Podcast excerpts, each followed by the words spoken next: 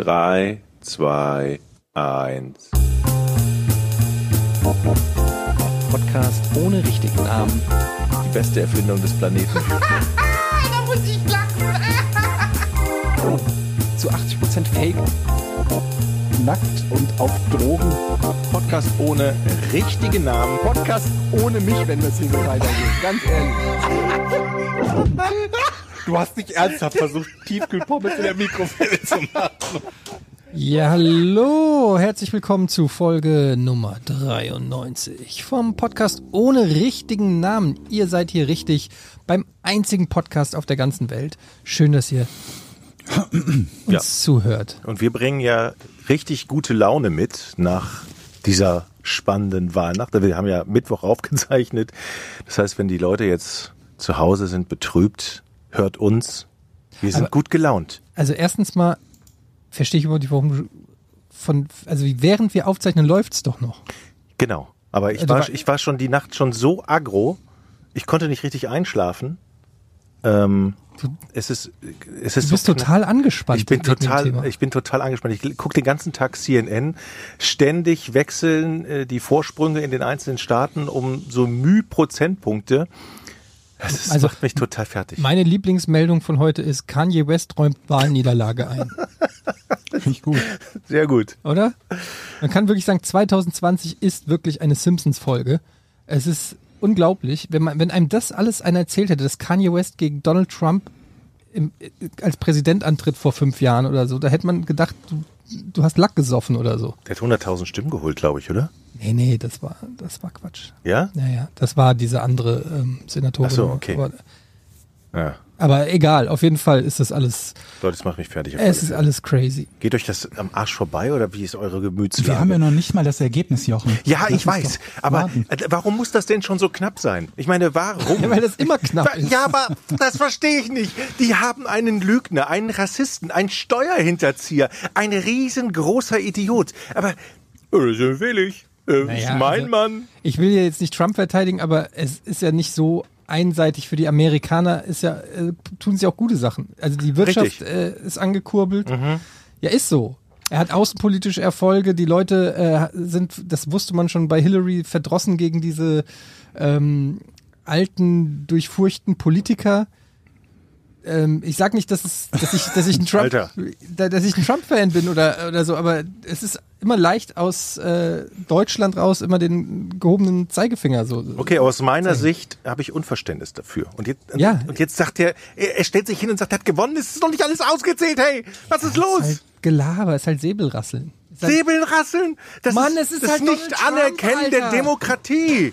Das ist das Aushöhlen der Demokratie, der, die Abrissbirne der Lass uns Demokratie. doch lieber darüber freuen, dass, dass wir davon zum einen nicht unmittelbar betroffen sind und dass wir heute wieder eine ganz normale Folge aufzeichnen können und ich nicht mehr in der Reha gefangen Genau, bin. das sind eigentlich die, ich will jetzt auch noch mal ganz kurz sagen, weil ich krieg, ich sehe schon wieder die bösen Meldungen, ja, du bist so Trump-Fan und so weiter, das sage ich nicht. Ich sag nur, ja, ähm, ein bisschen.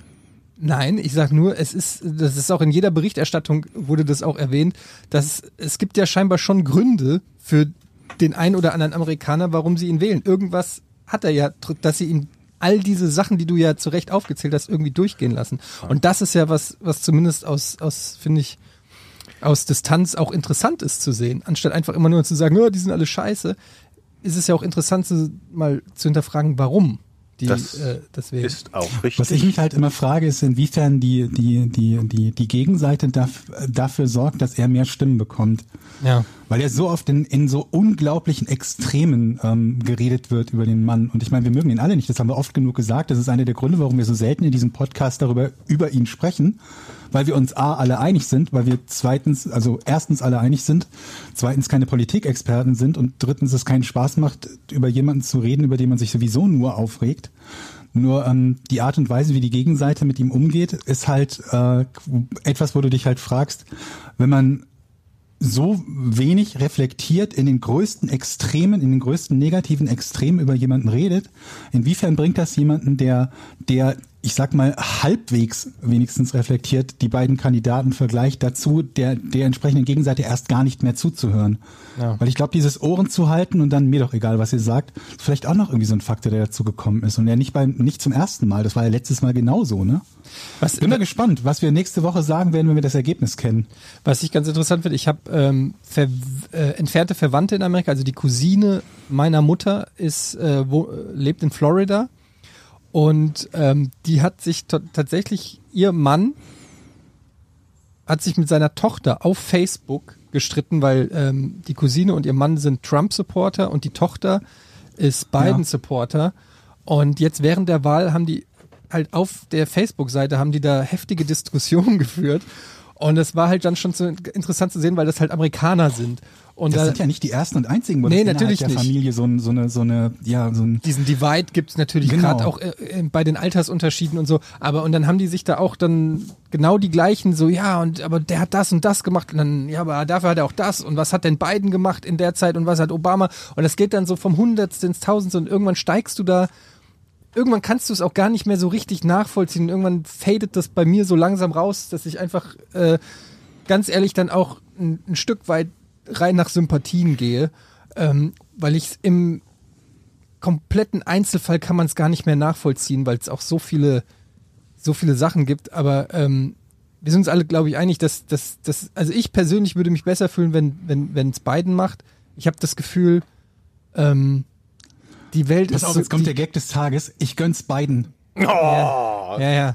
der wurde Ähm, der, wurde- der wurde halt schon ein paar Mal gemacht, das habe ich mich nicht getraut. Scheiße, Aber ähm, das war von Georg. aber, aber ich, ich habe einfach das Gefühl, die Welt ist eh so anstrengend geworden gerade. Und irgendwie habe ich ein Für bisschen. Jochen haben wir auf jeden Fall gute Nachrichten. Er kann danach nicht nochmal wieder gewählt, also Trump kann danach nicht nochmal wieder gewählt ja, werden. warten wir es mal ab. Abwarten, okay, stimmt. stimmt. Ach, keine Ahnung. So. Aber ich finde das spannend. Ich muss sagen, dieses ganze Ding so zu verfolgen, das ist schon auch sehr unterhaltsam. Ja, ich bin ja irgendwann Art. gestern Abend ähm, Bis drei Uhr habe ich es geschafft. Ich bin von der ARD dann rüber geswitcht zu CNN, beziehungsweise habe doppelt geguckt. Auf dem Fernseher ARD, dann habe ich da leise gemacht und auf dem, auf dem Handy CNN. Und die sind ja völlig abgefahren, ne? auf ihren, auf ihren äh, großen Bildschirm. Die nehmen ja jeden einzelnen Distrikt unter die Lupe und haben da Zahlen. Und der Typ ist ja wie ein, wie ein Fußballreporter. So hat er diese Zahlen da beschrieben. Ich fand das unf Und es geht heute noch weiter. Also die sind die ganze Zeit noch dabei. Die nehmen jeden Distrikt auseinander und ständig schwankt das. Und ich saß da eben eine halbe Stunde vor und gesagt, boah, ist das spannend. Das ist echt spannender als die Champions League. Ich find's da, ich find's da Hammer. Und ein großes Learning habe ich aus dieser Wahl schon mal. Also Wahlforscher ist definitiv kein anerkannter Ausbildungsberuf. Das ist ja jetzt schon zum zweiten Mal, dass sie völlig daneben liegen, oder? Das kann ich dann auch sagen. Oder? Die haben doch einen haushohen Ja, Sieg ist- von beiden vorausgesagt. Es ist, glaube ich, dieses Jahr ist es halt noch mal schwieriger als letztes Jahr, weil es so viele Briefwahlen gibt und du dann auch die Umfragen anders führen musst, weil die nicht direkt an der Wahlurne stattfinden. Also das ist auch alles, glaube ich, nicht so einfach, aber ja, zumindest hätte man mit dem Wissen vom, von der letzten Wahl ähm, da rangehen müssen und, und sagen, ja gut, also die äh, Forschungen oder die, die Umfragen sagen das eine, aber das muss noch nicht so viel heißen. Ne? Aber gut, lass uns mal das Thema Wahl abhacken, weil ich könnte mir auch vorstellen, dass viele Zuhörer ähm, uns nicht wegen unserer politischen Expertise anhören Kann ich mir gar nicht vorstellen. Nicht, weil wir so lustig sind. ähm, und auch vielleicht genervt sind und einfach auch mal Ihr froh müsst sind. euch halt überlegen, wir, wir nehmen jetzt gerade heute mittwochs nachmittags auf. Das heißt irgendwie, das ist gerade so nach der Wahlnacht brandaktuell. Aber je nachdem, wer wann was, was hört, sind es jetzt anderthalb Tage seit diesem Zeitpunkt, wo wir aufnehmen, her. Und da ist das Thema ja nochmal zehnmal so lang durchgekaut worden. Ja. Ich glaube, dann hängt's jedem zum Hals raus. Ich habe nur eine Frage. Meine Stimme hört sich auf meinem, äh, die hört sich anders. Findet ihr, die hört sich ein bisschen Hört anders sich an? super an, ja noch besser. Nee, ein bisschen, ein Hört bisschen sich wie hoch. immer an bei mir. Ein bisschen hoch. Ja gut, ich habe, ich habe, ähm, ich fange mal gerade kurz an, Georg, wenn ich darf, weil Ja. wenn deine Krankheitsakte kommt, dann bin ich schon wieder so hinten ran und ich habe auch Leid. Ja, Ja, es ist immer Fall. es Größeres ist, Leid meinst du? Nein, Ne? nicht größeres Leid, aber wir müssen das Thema auch nicht immer im, im Vergleich setzen, weil Mhm. ähm, das ist auch gemein, weil jeder hat auch seinen persönlichen Schmerz nochmal und der stinkt natürlich insgesamt dann immer ab gegen das, was Georg durchmacht, aber das heißt ja nicht, dass man nicht auch sein Päckchen trägt. Doch, tra- sag mal. Ich habe einen Hörsturz. Ich habe einen Hörsturz ähm, seit einer Woche und ähm, Pfeifen. ja. Und es ist echt sehr ätzend, muss ich gerade sagen. Ich habe jetzt seit einer Woche habe ich einen, einen Pfeifton auf dem linken Ohr, der nicht mehr weggeht. Kannst du mal. ja. Ist doch gar nicht so schlecht. Das geht so seit einer Woche. Nur auf dem linken Ohr. Ist doch super. Und manchmal wiki wiki wiki Nein, es ist ein Pfeifton halt. So ungefähr. Seit einer Woche. Und ähm, Also gar nicht so hoch, sondern so mittlere Tonlage, ne? ja, doch schon hoch. Ich kann das jetzt nicht genau nachpfeifen, Entschuldigung, Jochen. Aber es ist auf jeden Fall sehr ätzend und es kam von einer auf die andere Sekunde. Ich habe auch nicht irgendwie laut Musik gehört oder irgendwie, sondern ich saß auf dem Bett, habe gearbeitet am Laptop und plötzlich von einer auf die andere Sekunde pfeift's auf dem linken Ohr und geht seitdem nicht mehr weg. Ich war jetzt am Montag bei der HNO-Ärztin, die hat dann auch einen Hörtest gemacht und auch festgestellt, dass man, äh, dass ich da halt äh, Einbußen habe, weil ich habe im August schon mal einen gemacht, weil ich da so ein bisschen Schwindel bei mir. Egal. Und dann konnte die das jedenfalls direkt vergleichen, hat auch gemerkt, gemerkt dass da so ein Hörverlust ist. Und jetzt habe ich äh, dreimal Cortison nehmen müssen und noch so eine Therapie, eine Physio und wieder, ich habe wieder eine Physiotherapie verschrieben bekommen, habe mich aber nicht, ich hatte gerade die Physiotherapie bei der anderen Praxis beendet wegen meinen Rückenproblemen. Die Leute müssen echt denken, ich, egal. Und Nein, das und ich habe mich aber nicht getraut, dann, das ist jetzt gerade eine Woche her, da hatte ich meine letzte Physio da, habe ich mich nicht getraut, da wieder hinzugehen. Und habe jetzt eine andere Physiotherapie, also eine andere Praxis aufgesucht, wegen. Aber es ist ja nicht dieselbe Art von Physiotherapie, oder? nee, ist was anderes. Es ist jetzt so eine, äh, ich kriege, es soll so Nacken, äh, manuelle Therapie nennt sich das für Nacken und Fangopackung, weil die äh, Ärztin meint, das kann auch durch Nackenstarre und so kommen. Mhm. Da war ich dann äh, heute, es pfeift aber immer War noch. gut? Also, ja, war gut. Äh, Das war echt bislang, muss ich sagen, von allen Ärzten und Orthopäden und so, war das der coolste Typ. Der hat sich richtig Zeit genommen, hat mich richtig irgendwie durchgecheckt. auf so einem Wärmekissen. Äh, nee, das nicht. Aber ich musste mich dann so richtig ausziehen und ähm, dann hat er mir ein bisschen rumgeknutscht. Okay. Und es war echt, also, es war ganz nice. Ja. So, und ähm, nee, ich hatte mich da wirklich gut aufgehoben gefühlt und hoffe, dass das generell was bringt. Ähm, er hat auch direkt meinen gebrochenen Kiefer ähm, entdeckt. Mhm. Weißt du noch die Geschichte mit dem Fahrradkurier? Deinen gebrochenen Kiefer? Hab ich doch. Ich bin dann auch irgendwie auf dem Schlauch. hey, ich habe euch die, die Gesch- Geschichte erzählt, wie ich mich mit dem, mit dem, Fahrradkurier geprügelt habe. Ja, aber nicht, dass Irgendwas du den Kiefer gebrochen hast. Fahrradkurier Doch, der hat mir doch ins genau. Gesicht getreten. Habe ich das nicht erzählt? Nee. Da habe ich den Part rausgelassen, okay. Ja, Moment mal, du hast einen gebrochenen Hast du wirklich einen Kiefer? gebrochenen Kiefer? Ja, Weil der dir. Das, das hast du uns nicht erzählt, das werden wir nochmal nachhören. ja, doch. Ähm, der, der hat mir aus dem Stand ins Gesicht getreten und hat mir den Kiefer gebrochen. Aus dem Stand. das? Ja, das war ein guter Kick. Habe ich ihm, hab ich, ich habe ja später das? Vor 15 Jahren oder so. Ach so, okay. Und ähm, ich habe das, habe ich doch die Story erzählt und das, Ja. das war das Fahrradkurier, der äh, in der Fahrrad, in der Fahrrad, ähm, in dem Fahrradladen gearbeitet hat, direkt unter meiner Wohnung. Ja. Ja. ja. Und ich habe ja, ich habe ja danach noch mit dem Gelaber wir haben uns dann die Hand geschüttelt und ähm, ähm, so wie man das halt macht. So, ja. Mhm. Und ähm, Hattest du den nicht angezeigt? Also wenn jemand den Kiefer brechen würde, würde ich ihn, glaube ich, anzeigen. Ja, ich habe ihn davor vom Fahrrad runtergetreten, also ist ein bisschen schwierig, die Situation. Ähm, nein, da wird nicht angezeigt, da spricht man sich aus und dann ist das Thema gut. Und ich habe dann ja nach, ihn nochmal getroffen und dann habe ich ihn sogar noch gefragt, ob er das irgendwie gelernt hätte, weil das war ja schon ein echt guter Kick gewesen. Und? Er hat gesagt, nee, war Glück. naja, jedenfalls, lange Rede, kurzer Sinn, diesen Kieferbruch hat er auch direkt ähm, ertastet. Und das kann natürlich auch damit zusammenhängen, dass das, ähm, weil die Geschichte mit dem Kieferbruch war ja, wenn ich es nicht erzählt habe, ich habe ja an dem Tag oder einen Tag später hatte ich das Date mit meiner jetzigen Frau. Und als ich im Krankenhaus war wegen meinem Kieferbruch, hat der Arzt gesagt, naja, eigentlich müsste man jetzt den Mund verdrahten. Also du kriegst den äh, zugedrahtet für drei Wochen oder so. Zugedrahtet? Ja, ja, klar. Also den Kiefer aufeinander zugedrahtet und kannst du quasi nur noch Suppe. Kriegst, da wird eine Lücke gelassen für einen Strohhalm so ungefähr, Okay. ähm, damit der wieder gerade wächst. Und ich habe gesagt, ja, das geht nicht. Ich habe ein Date morgen. ich kann, kann ja schlecht mit einem zugedrahteten Kiefer. Hey, hey, ich bin's der Etienne. Hey, gut sich aus. Das geht ja nicht. Ja, aber oh, du eine hast. geile Logik. Ich habe ein Date und deswegen kannst du deinen meinen Kiefer nicht behandeln. Deswegen lassen wir Aber es der einfach Kiefer so. war doch gebrochen und wahrscheinlich Ja, dick er und hat es hat dann- wehgetan. Ja, pass auf. Und er hat ja dann, hat der Arzt gesagt, naja, also es würde auch gehen, wenn ich halt im Prinzip die nächsten drei Wochen versuche, einfach den Kiefer und den Mund zuzulassen, keine festen Sachen esse und dann könnte das auch klappen. Und das hast du aber, aber da, gemacht. Doch, und das habe ich dann, habe ich gesagt, ja gut, dann machen wir es so. Hattest du ihr das direkt beim ersten Date gesagt, dass du gerade einen Ich gebrochenen Nein. gestern einen? Kiefer gebrochen bekommen. Und wir aber- haben ja geknutscht am ersten Abend. Oh, weia. Und es hat so fucking wehgetan. und ich habe nur gedacht, oh Gott, die muss denken, weil ich den Kiefer, ich konnte meinen Mund ja nicht richtig aufmachen und wenn, dann hat's wehgetan. Und ich habe wirklich gedacht, oh Gott, aber sie hat, hat mir dann nachher, irgendwann haben wir darüber gesprochen, ist es, hat sie es nicht gemerkt.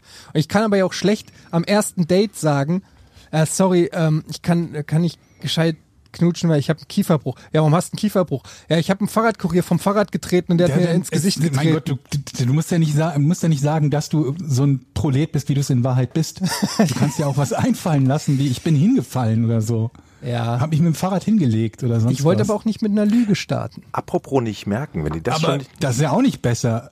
Es ist ja nicht so, als ob nicht die Wahrheit sagen wesentlich besser wäre als eine Lüge oder eine Notlüge. Nee, ich muss ja nicht von all meinen Verletzungen erzählen, direkt am ersten Abend. Wenn Naja. sie dafür sorgen, dass du eigentlich den Mund nicht mehr bewegen kannst und nur unter Schmerzen knutschen, dann ist das etwas, was ich im Zweifelsfalle eher erzählen würde, anstatt in einem romantischen Moment da zu sitzen und plötzlich ich habe auch die ganze Zeit, wenn sie irgendwas gefragt habe, ich immer, ist alles okay bei dir? Ah! hast du Hunger? Was hast du gegessen an dem Abend? Äh, Gar nichts. B. Romantisches Dinner ohne was zu essen. Aber ähm, Stork Riesen hat er gekaut. stell dir mal vor, ja, was, was ist das Schlimmste, was man dann essen kann? So eine, so eine ähm, wie heißt das hier, so eine, so eine Nuss öffnen. So. Ja. Aber, aber auf jeden Fall äh, es ist ja gut gegangen. Ich habe sie ja dann auch irgendwann geheiratet und eine Familie gegründet. Also insofern, Apropos nicht merken, ne? die hat das nicht gemerkt, dass sein Kiefer gebrochen ist. Ich habe bei meiner Frau mal nicht gemerkt, dass sie ihre Zunge gepierst hat. Was? ja.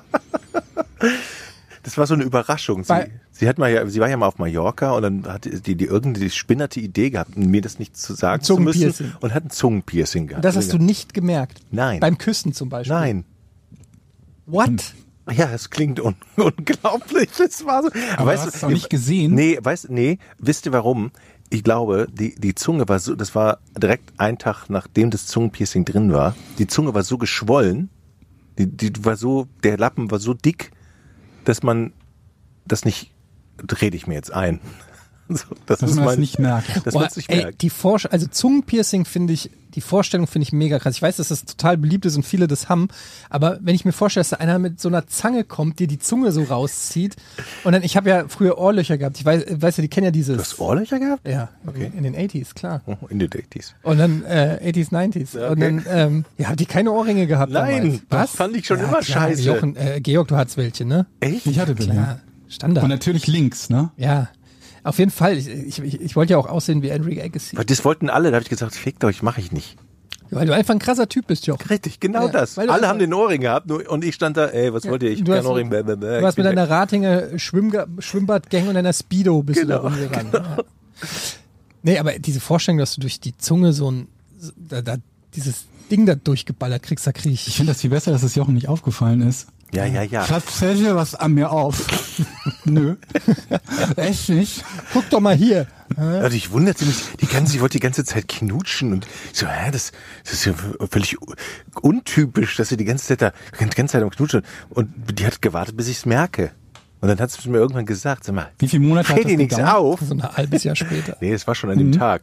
Aber wenn man das Zungenpiercing rausnimmt, ne, und einen Tag nicht mehr reinpackt, dann wächst die Zunge direkt wieder zu. Wusstet ihr das? Einem einen Tag. Tag. Auch Ja. wenn man das ein Jahr getragen Ja, hat. das wächst total, oder zwei, aber es wächst ganz schnell wieder zu. Weil meine Ohrlöcher, die sind immer noch da. Ja? Also die sind ein bisschen zugewachsen, aber die kannst du theoretisch, äh, kannst du die sanft wieder öffnen.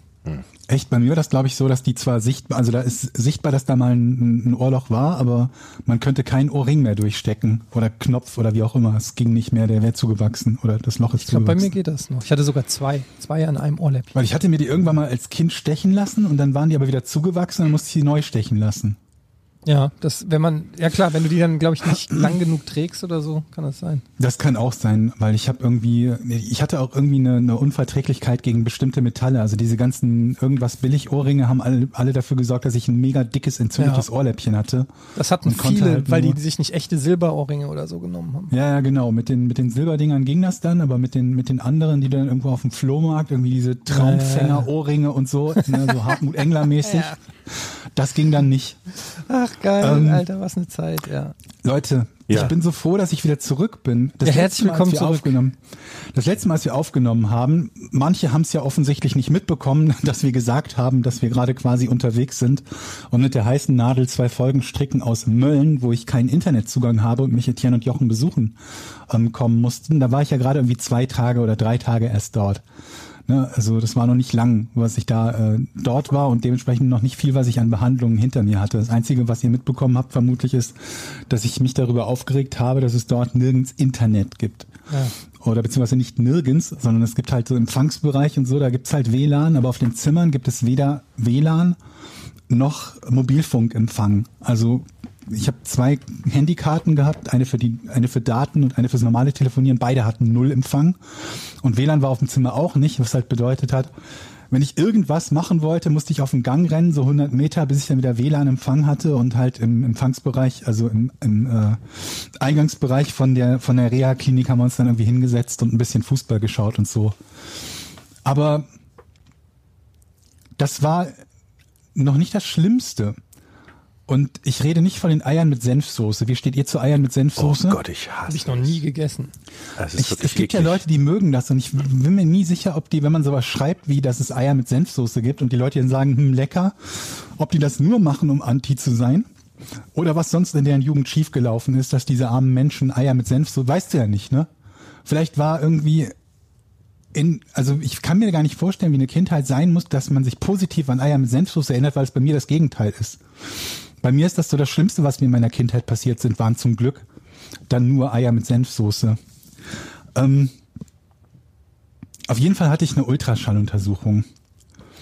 Und ähm, im Prinzip ist das sowas wie eine Routineuntersuchung, abgesehen davon, dass es für mich natürlich mit meiner Erkrankung eigentlich keine Routineuntersuchung mehr gibt. Ne? Also Weil es jederzeit Arzt- sein könnte, dass da nochmal was auftaucht. das, was festgestellt wird und das Blö- Blöde ist, wenn tatsächlich irgendwie Krebs festgestellt werden sollte, ich versuche das immer so vereinfacht so zu erklären, dann ist es so, als wäre der nie erfolgreich behandelt worden. Dann ist es so, als wäre zwischen dem ersten Erkennen der Operation und so, vereinfacht gesagt, nichts Erfolgreiches passiert, sondern es wäre halt quasi weiter gewachsen in der Zeit oder so. Es ist sehr, sehr schlecht. Die Prognose, wenn das wieder auftauchen sollte, es vollständig heilen zu können, ist quasi null. Dann redet man halt nur noch davon, wie lange man noch hat. So. Die erste und bis dahin einzige Ultraschalluntersuchung, die ich hatte, war im vergangenen Jahr bei der Ärztin, die meinen Tumor festgestellt hat auf der Bauchspeicheldrüse. War die einzige Ultra Ultraschalluntersuchung, die ich in meinem Leben bislang hatte. Und da, auch das habe ich ja erzählt, war es so, sie untersucht das und dann, dann gibt sie mir so ein Tuch, dass ich dieses, dieses Ultraschall, äh, äh, ja, dieses Gel, da wird ja immer so ein Gel auf, den, auf den Körper geschmiert, dass ich das halt abwischen konnte und ich sag halt irgendwie so ganz, ja, können Sie damit, sie sagt, können Sie damit abwischen? Ich so, ja, ja, das ist alles, alles gut, wenn ich nach Hause komme, kann ich auch duschen, alles kein Problem. Und dann greift sie diesen Satz von mir auf, dieses alles kein Problem. Oder war das alles kein, ich weiß gar nicht mehr genau, ob das der Wortlaut war. Ähm, und sagt irgendwie so sinngemäß, doch, wir haben ja, hier haben wir, wir haben ja doch ein Problem, setzen Sie sich bitte. Ja, ja, das hast du schon mal erzählt, genau. Genau, und da hat sie mir das halt eröffnet, dass sie einen, einen relativ großen Tumor entdeckt hat, auf, ausgerechnet auf der Bauchspeicheldrüse, also der Worst Case von dem, was man in diesem, in diesem Raum quasi entdecken konnte. Und ich habe euch auch erzählt, dass ich dann gefragt habe, was denn meine Prognose ist. Und sie sagt, also ne, so nach dem Motto, wie lange habe ich denn damit mit dieser, mit dieser Prognose, wenn sich das nicht als Fehldiagnose herausstellen sollte. Und sie antwortete, das wollen Sie nicht wissen. Oh Gott. Ja, also Das, das, ist das ist aber eine das war, scheiß Antwort, ehrlich gesagt. Nee, ich, also ich, ich wusste ja schon, dass die Prognose mega düster ist, grundsätzlich. Ne? Wenn man noch nichts weiter untersucht hat, aber nur feststellt, da ist ein relativ großer Tumor, dann geht man davon aus, dass es A, mit an Sicherheit grenzender Wahrscheinlichkeit nicht gutartig ist. Und B, so groß wie das Ding ist, dass es wahrscheinlich schon gestreut hat und dann redet man von Wochen oder Monaten. Das war mir dann schon klar, dass, dass die Prognose nicht gut ist. Ich habe dann aber nicht weiter nachgefragt, aber nur um euch das Mindset zu geben, was ich bei der letzten Ultraschalluntersuchung hatte, die ich hatte. Das ist dabei rausgekommen. Und letzte Woche war auf meinem Plan eine standardmäßige Ultraschalluntersuchung im Rahmen der Reha. Ihr könnt euch vorstellen, dass wenn man das auf dem Plan hat, dass man sowohl tags vorher als auch an dem Tag, ich hatte die erst nachmittags, das war meine letzte, äh, ja, meine letzte Übung quasi für diesen Tag. Man hat wie so einen Stundenplan, das letzte, was da drauf stand, mit stundenlanger Pause davor war halt diese Ultraschalluntersuchung, ähm, dass man sich nicht so ganz wohl fühlt. Weil es natürlich sein kann, dass bei dieser Untersuchung wieder irgendwas entdeckt wird. Und ich habe euch ja gesagt, was es bedeuten würde, wenn wieder was entdeckt werden Ja. würde. Und natürlich mit, der, mit dem Gedanken, wie es beim letzten Mal war. Ähm, und ich habe ernsthaft überlegt, will ich im Moment die Ultraschalluntersuchung überhaupt machen? Also, oder gehe ich rein und sage, ich möchte diese Untersuchung heute nicht machen, aus dem einfachen Grund, ich habe sowieso routinemäßig zwei Wochen später eine Untersuchung. Für die Behandlung, wenn was gefunden werden würde, spielt es nahezu keine Rolle. Also es ist jetzt nicht so, als ob man sagen würde, da, da geht's um jede Sekunde oder jeden Tag oder sonst irgendwie was. Aber für mich spielt es eine riesengroße Rolle. Wenn ich halt wüsste, ich soll noch eine Woche in der Reha bleiben mit einer möglicherweise fatalen Diagnose, ohne irgendjemanden, ganz alleine ohne und ohne zu irgendjemandem vernünftig Kontakt haben zu können und oder auch nur telefonieren zu können, habe ich ernsthaft überlegt, will ich überhaupt zu dieser Untersuchung gehen, ge ge- gegebenenfalls oder gesetzt im Falle, dass da was Negatives rauskommt. Ich bin mir auch nicht sicher, inwiefern ich die hätte abbrechen können oder wollen, wenn es denn etwas, äh, wenn etwas gewesen wäre. Auf jeden Fall bin ich dann doch dahin gegangen und ähm, man ist da so nervlich nicht so, nicht so, also die Nerven liegen dann so ein bisschen blank, könnt ihr euch vorstellen, wenn man in dieses Untersuchungszimmer geht, sich da hinlegt und der Typ da einem das Gel auf den, auf den, auf den Bauch schmiert und anfängt irgendwie mit diesem Gerät da zu untersuchen und, und auf den Monitor angestrengt zu gucken, weil man sich halt denkt, bitte sag einfach nur, dass soweit alles in Ey, Ordnung ist. 100 Prozent, ja. Ja, und also ich hatte die Pappe schon vorher auf, weil ich mir dachte, um Gottes Willen, du guckst den an und versuchst also quasi in, in jedem Wimpernzucken liest du irgendwas raus. Und was macht der? Guckt sich dann irgendwie meinen Bauch und das Bild an, verzieht die Augenbrauen und sagt, hm, Sie haben mir aber auch was mitgebracht, was hier ganz und gar nicht hingehört. Oh Gott. Gott. Da war's gelaufen. Oh nein. War ich völlig fertig erstmal. Senfei. Ich so, was? Ich, wa, was? Krebs? Und er so, nee, hier sind Blutgefäße, die sich da entwickelt haben, die da eigentlich nicht sein sollte. Also quasi Adern, ne, ne Leitungen, Blutleitungen, so. Ja. Und das war's. Und dann beruhigt er mich so, tippt mir so auf den Arm und sagt, nee, nee, alles, also nur diese Gefäße, wie sich die entwickelt haben, ist interessant. Und ich so, alter Vater. Das kann man auch versuchen, anders zu sagen. Ja. Und ich frage mich halt echt immer, in solchen Situationen, ähm, kö- können, können wir uns darauf einigen, liebe, liebe Ärzte, die potenziell sehr negative Nachrichten zu verteilen haben und die mit Patienten arbeiten, die damit rechnen unter Umständen, dass ihr euch so ein bisschen vorher überlegt, wie ihr auf welche Situation reagiert, um einem nicht den Schock des, den zweiten Schock des Lebens zu geben. Und ja, jedenfalls war ansonsten auf der, auf der Untersuchung nichts grandios Wichtiges zu sehen. Also es ist natürlich irgendwie noch alles, äh, ne, es ist alles irgendwie viel Arbeit und so. Aber im Großen und Ganzen war die, war die Situation soweit in Ordnung. Ist doch also gut. Ähm, ja, das ist soweit gut. Dann hatte ich eine, Warte mal ganz kurz, ganz Ja. kurz, bevor du weiterredest. Ich muss ganz kurz mein Ladekabel holen, sonst geht mein Mikrofon aus.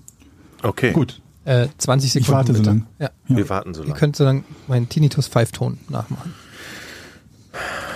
wenn man ja Glück hat, Mhm. hat man, geht das eigentlich, dass man einen Pfeifton hat, der so hochfrequent ist, dass man den altersbedingt nicht mehr hört? Ähm, da der ja, nicht, ne? da der ja von innen ist, ne, und nicht von außen kommt, glaube ich nicht. Ich glaube ja auch diese Tinnitus-Pfeiftöne. Ich habe ja auch einen Tinnitus auf der linken Seite, auch einen sehr hohen Pfeifton. Pfeifton? Ich glaube, das ist ja, hat ja auch was mit Einbildung irgendwann zu tun.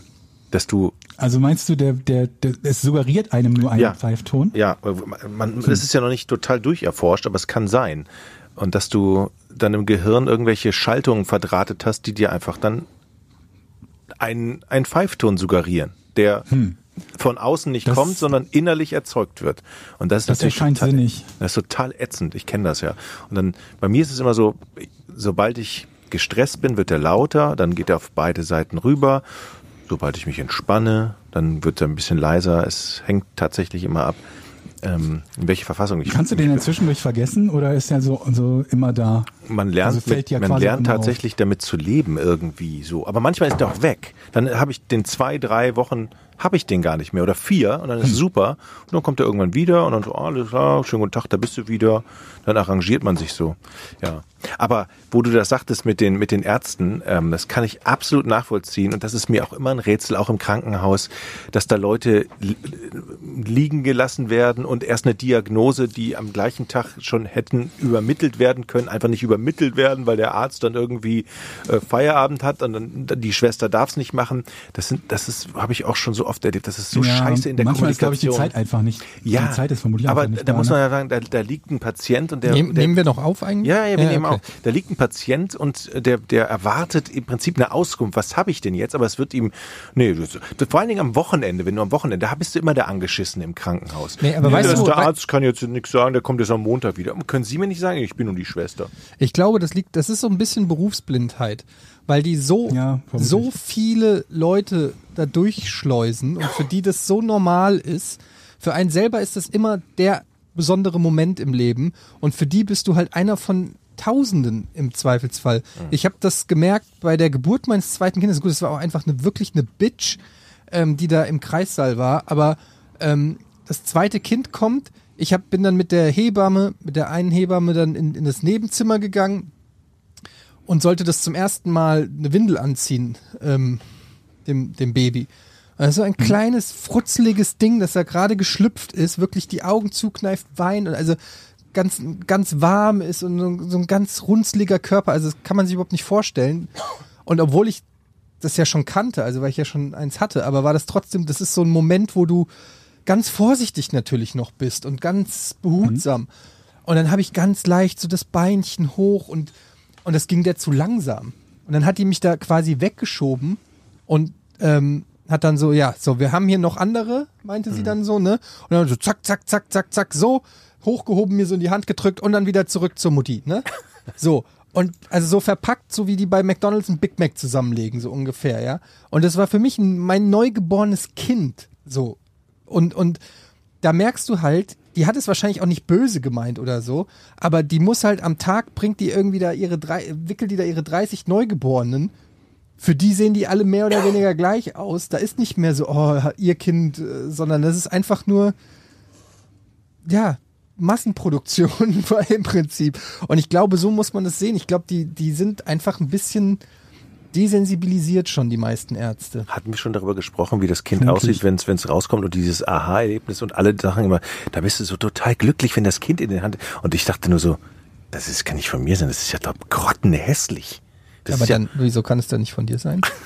oh, das ist so zerknautscht und irgendwie verdellt. Das war und, ernsthaft, oder? das, jetzt mal ernsthaft, Moment, das war dein erster Gedanke, dein, Ja. als, als dein Kind Ja. geboren wurde, hast du gesagt, Gott, ist das grottenhässlich. Nein, das ist, das war nicht grottenhässlich, es war, es war sehr komisch. Es war ver, verbo, verbeult, verbogen, Verbogen. und verdellt und die haben ja, hast du direkt das Kind, oh, das Glück, der glücklichste Moment. Ich hab das so wie beim König der Löwen, ich hab's, Also mir hat's echt- ein paar Minuten gedauert. Weißt du, was ich gemacht habe? Nee. Ich habe ähm, ich hab ein Foto gemacht quasi aus dem Blick Blickwinkel. Mann. Also ich habe quasi die Wand fotografiert, die das Kind als erstes sieht, wenn es rauskommt. Was? Die Wand? Also, wie soll ich das jetzt beschreiben? Also die Frau liegt da ja breitbeinig und dann habe ich mich so vor sie gestellt und habe aber dann so an die Wand fotografiert, weil ich, weil ich das Foto machen wollte, was das Kind als erstes sieht. So eine hässliche Krankenhauswand. Damit ich irgendwann mal zeigen kann, das war das Erste, was du auf dieser Welt gesehen hast. Und hat das den gewünschten Effekt gehabt? Warst du extrem beeindruckt Klingt voll von dem Bild? romantisch auch. Ja, es ist halt einfach mega gezündet. Also es, hat, es ist einfach eine riesengute Idee. Ähm, so eine, es war einfach halt eine weiße, graue Wand, völlig unspektakulär und interessiert original niemanden. Aber ich fand es war irgendwie eine ganz gute Idee. Naja. Was willst du auch sonst machen da drin? Ja. Ey, aber Georg, äh, nochmal zu dieser ganzen Geschichte. Ähm, ohne mir anmaßen zu wollen, das komplett nachempfinden zu können, aber ich habe ja auch äh, Ultraschall gehabt wegen meinem, meiner Fettleber äh, und, und Ja. da hatte der ja auch so ähm, Blutschwämmchen gefunden und der Typ war halt auch, der macht auch diesen Ultraschall und dann hat er wirklich zehn Minuten lang, das war ja auch mit Kontrastmittel, das ich noch gespritzt bekommen habe, und dann hat er wirklich zehn Minuten da so rumgequetscht da am Bauch und so und kein Wort gesagt. Und immer dann tippt er was, misst irgendwas ab, tippt was. Und du denkst, dann sagt er, hm, was ist denn das? Das ist aber komisch. Das muss ich mir nochmal genau angucken. Ich so, und du denkst dir direkt, okay, wie, was meinen Sie mit komisch? Was, was, heißt- was, heißt- Ja. wenn, ein Arzt braucht nur sagen, Ja. oh, oder hm, Ja, aber das ist, ich glaube, in der Situation kannst du auch nicht richtig, nichts richtig machen. Dann, dann hältst du deine Fresse, dann sagst du, sagen Sie doch was. Ich hab das mich auch fast nicht getraut, oder, das zu sagen. Oder, oder, oder du sagst, oh Gott, das sieht ja aus wie ein Tumor. Und ich habe auch direkt, als er gesagt Ah, nee, hat, Blumenstille, nicht. das meine erste Frage war, sagen Sie mir, ist es tödlich? Sagen Sie mir nur, ist es tödlich? Das ist eigentlich das, Aber ich finde, man kann doch vieles richtig machen. Also in, in äh, fast jeder Art von Behandlung finde ich es extrem gut zu wissen, was der, der Arzt da gerade macht. ja. Ich hatte zum Beispiel einmal einen, einen, einen Zahnarzt gehabt, der bei, war bei dir in der Nähe, Jochen übrigens. Da war ich irgendwie gerade, da habe ich in Gibraltar gelebt und musste hier in, in Hamburg ein, eine, eine, eine Zahnbehandlung äh, äh, hinter mich bringen. Und der hat im Prinzip jeden Arbeitsschritt einfach nur kommentiert, nur gesagt, was er gerade macht. Das ist cool, Und das war fantastisch, weil ich einfach nur wusste, ah, okay, das, das passiert gerade. Und ohne jetzt im Detail zu wissen, wie lang dieser Arbeitsschritt dauert und ob der jetzt irgendwie schmerzvoll sein könnte oder nicht, hast du so ungefähr gewusst, woran du bist, weil das halt eine, eine, eine, komische Situation immer ist, da irgendwie eine halbe Stunde zu liegen und den Mund offen zu haben, während irgendein anderer Mensch da seine beiden Hände reinstopft. Ja. Und ich glaube, dass bei, bei so einer Behandlung, dass das halt auch so ist. Und wenn du befürchtest, dass es vielleicht sogar irgendwas äh, Schlimmes sein könnte, jemanden zu haben, der wortlos da 10, 15, 20 Minuten auf irgendein so ein Gerät guckt, vor allen Dingen dann, wenn nichts ist. Ähm, ich glaube, das ließe sich relativ leicht vermeiden, indem man einfach so ein bisschen sagt, was, was so grob passiert. Ich glaube, die kriegen vielleicht auch einfach zu wenig Feedback oder so. Ich meine, es gibt ja so Bewertungsportale Vielleicht, für ja. Ärzte oder so, aber es gibt ganz viele Berufe, wo ähm, die Leute auch nie ein ehrliches Feedback kriegen. Vielleicht fällt denen das auch gar nicht auf, wenn man denen das nicht sagt. Vielleicht, also ich würde mich jetzt auch nicht direkt trauen, dem Arzt zu sagen, wissen Sie was, Sie könnten ruhig ein bisschen äh, kommunikativer sein, kommunikativer ja, sein bei der. die uns uns gerade zuhören, wir alle sind äh, ein großer Freund davon, zu wissen, was ihr gerade macht. Ja. Zumindest so im Groben und Ganzen. Es ist natürlich nicht immer verständlich, weil Ärzte natürlich dann auch sehr schnell in, in Fachsprache verfall, äh, verfallen, sodass das einem dann relativ wenig bringt. Aber so eine ganz grobe Idee, was da so passiert, wäre super cool. Also meine Schwester ist ja Kinderärztin, ne? Und mein Schwager ist ja Urologe und mein Bruder ist ja Hautarzt und ich habe mit denen dann genau darüber gesprochen und die sagten, das finden die eigentlich total super, wenn du sagst, okay, der Warteraum war schön, wenn du wenn du Feedbacks gibst. Also es muss jetzt nicht eine Stunde sein, aber, aber das zumindest passiert doch sicherlich das, sehr selten. Das, das oder? war total freundlich von ihnen. Da, da, also meine Schwester findet das super. Das ich habe das heute gemacht bei dem Physio. Ja, super. Bei dem Physio, wo ich war, habe ich gesagt, ich habe mich sehr wohl gefühlt. Ich finde, sie haben das toll gemacht. Sie haben sich äh, viel Zeit genommen und äh, das gibt mir ein gutes Gefühl. Habe ich ihm gesagt. Hat er sich, glaube ich, auch gefreut. Ja. Ich, ich mache das generell eigentlich oft, aber manchmal traue ich mich nicht. Bei diesem ähm, äh, da im Bauchforum, wo ich war, das war ein guter Arzt. Der, ich glaube, dass der kompetent war und so, aber der war so, weiß ich nicht, der sah so ein bisschen streng und konzentriert und, und wortkack und da habe ich mich auch nicht getraut so. Aber zum Beispiel auch beim Friseur. Traut ihr euch dem Friseur, der euch die Ha- Okay, ich hatte, sorry, Georg, aber, aber wenn, wenn, mir, sagen, es wenn mir ein Friseur, aus? ja, wenn ein Friseur, ja, nee, wenn ein Friseur mir die Haare schlecht schneidet, ich sag immer, nee, super, gefällt mir, cool, nee, alles super und dann gehe ich nie wieder hin. Wie findest du meine Frisur? Ja. Ich war eben beim Du warst beim Friseur? Okay. Ein Witz. Äh, ähm, nee, aber also dann, ich, ich traue mich dann auch nicht, weil was, dann ist ja eh zu spät. Was soll er auch sagen? Es ist dann einfach nur unangenehm für auch beide. nicht. Und das Einzige, was du sagen kannst, hier komme ich nie wieder hin oder beim nächsten Mal machst du das anständig und das sieht jetzt scheiße Ja, aus. aber ist das ja auch blöd, ändert ne? an der Frisur nichts. Es ist für ihn dann unangenehm und oder, oder sie und Im irgendwie. Ja. Idealfall weißt du halt schon vorher, was auf dich zukommen könnte, was dir nicht gefällt, wenn, du- wenn du halt sagst, irgendwie die Seiten nicht zu kurz oder sonst Ja. irgendwas in der Art, dass er es halt im Vorhinein weiß, worauf er achten soll. Vielleicht hast du ja so eine komische Kopfform, dass das total bescheuert aussieht oder weiß der Teufel was. Aber pass auf, ich bin noch nicht mit meinen Erlebnissen fertig. Ich habe Oh. noch mehr. Ar Arkham Ich habe noch die Psychologin, die Psychologin, die mich religiös bekehren wollte. Das es gibt dort auch die Möglichkeit, mit, mit Psychologen zu sprechen in der Reha. Und äh, im Großen und Ganzen bin ich da hingekommen und habe gesagt, ich bin für alles zu haben, ne? für jede Schandtat zu haben. Ob nun psychologische Gespräche oder irgendwie Ergotherapie oder weiß der Teufel was hier von ähm, ähm, ähm, autogenem Training. Ich habe gesagt, ich bin mir quasi für nichts zu blöd. Ich probiere es aus und wenn es mir gefällt, dann dann mache ich es weiter. Wenn es mir aus irgendeinem Grunde nichts gefällt oder ich das Gefühl habe, es bringt überhaupt nichts, dann können wir darüber sprechen, ob ich es nicht weitermachen will. Aber ich bin mir auch nicht zu doof, irgendwie mit mit mit keine Ahnung was mit teilweise 70 und 80-Jährigen da zusammen im Kreis zu stehen und irgendwie einen Gymnastikball in die Luft zu halten. Und Ja. deswegen also auch psychologische Betreuung fand ich gut, richtig und äh, ähm, und wichtig und habe dann mit, mit ihr gesprochen. Ich habe zwei Termine gehabt und mit unterschiedlichen Themen und ein Thema, was wir halt auch so ein bisschen hatten oder worüber wir ein bisschen gesprochen haben, ist halt ähm, naheliegenderweise halt auch das Thema Tod oder Angst vor dem Tod, Umgang damit, mit der Situation, wo ich halt gesagt habe, dass es für mich halt auch ähm, problematisch ist, mit Leuten umzugehen, die diese Option nicht wahrhaben wollen.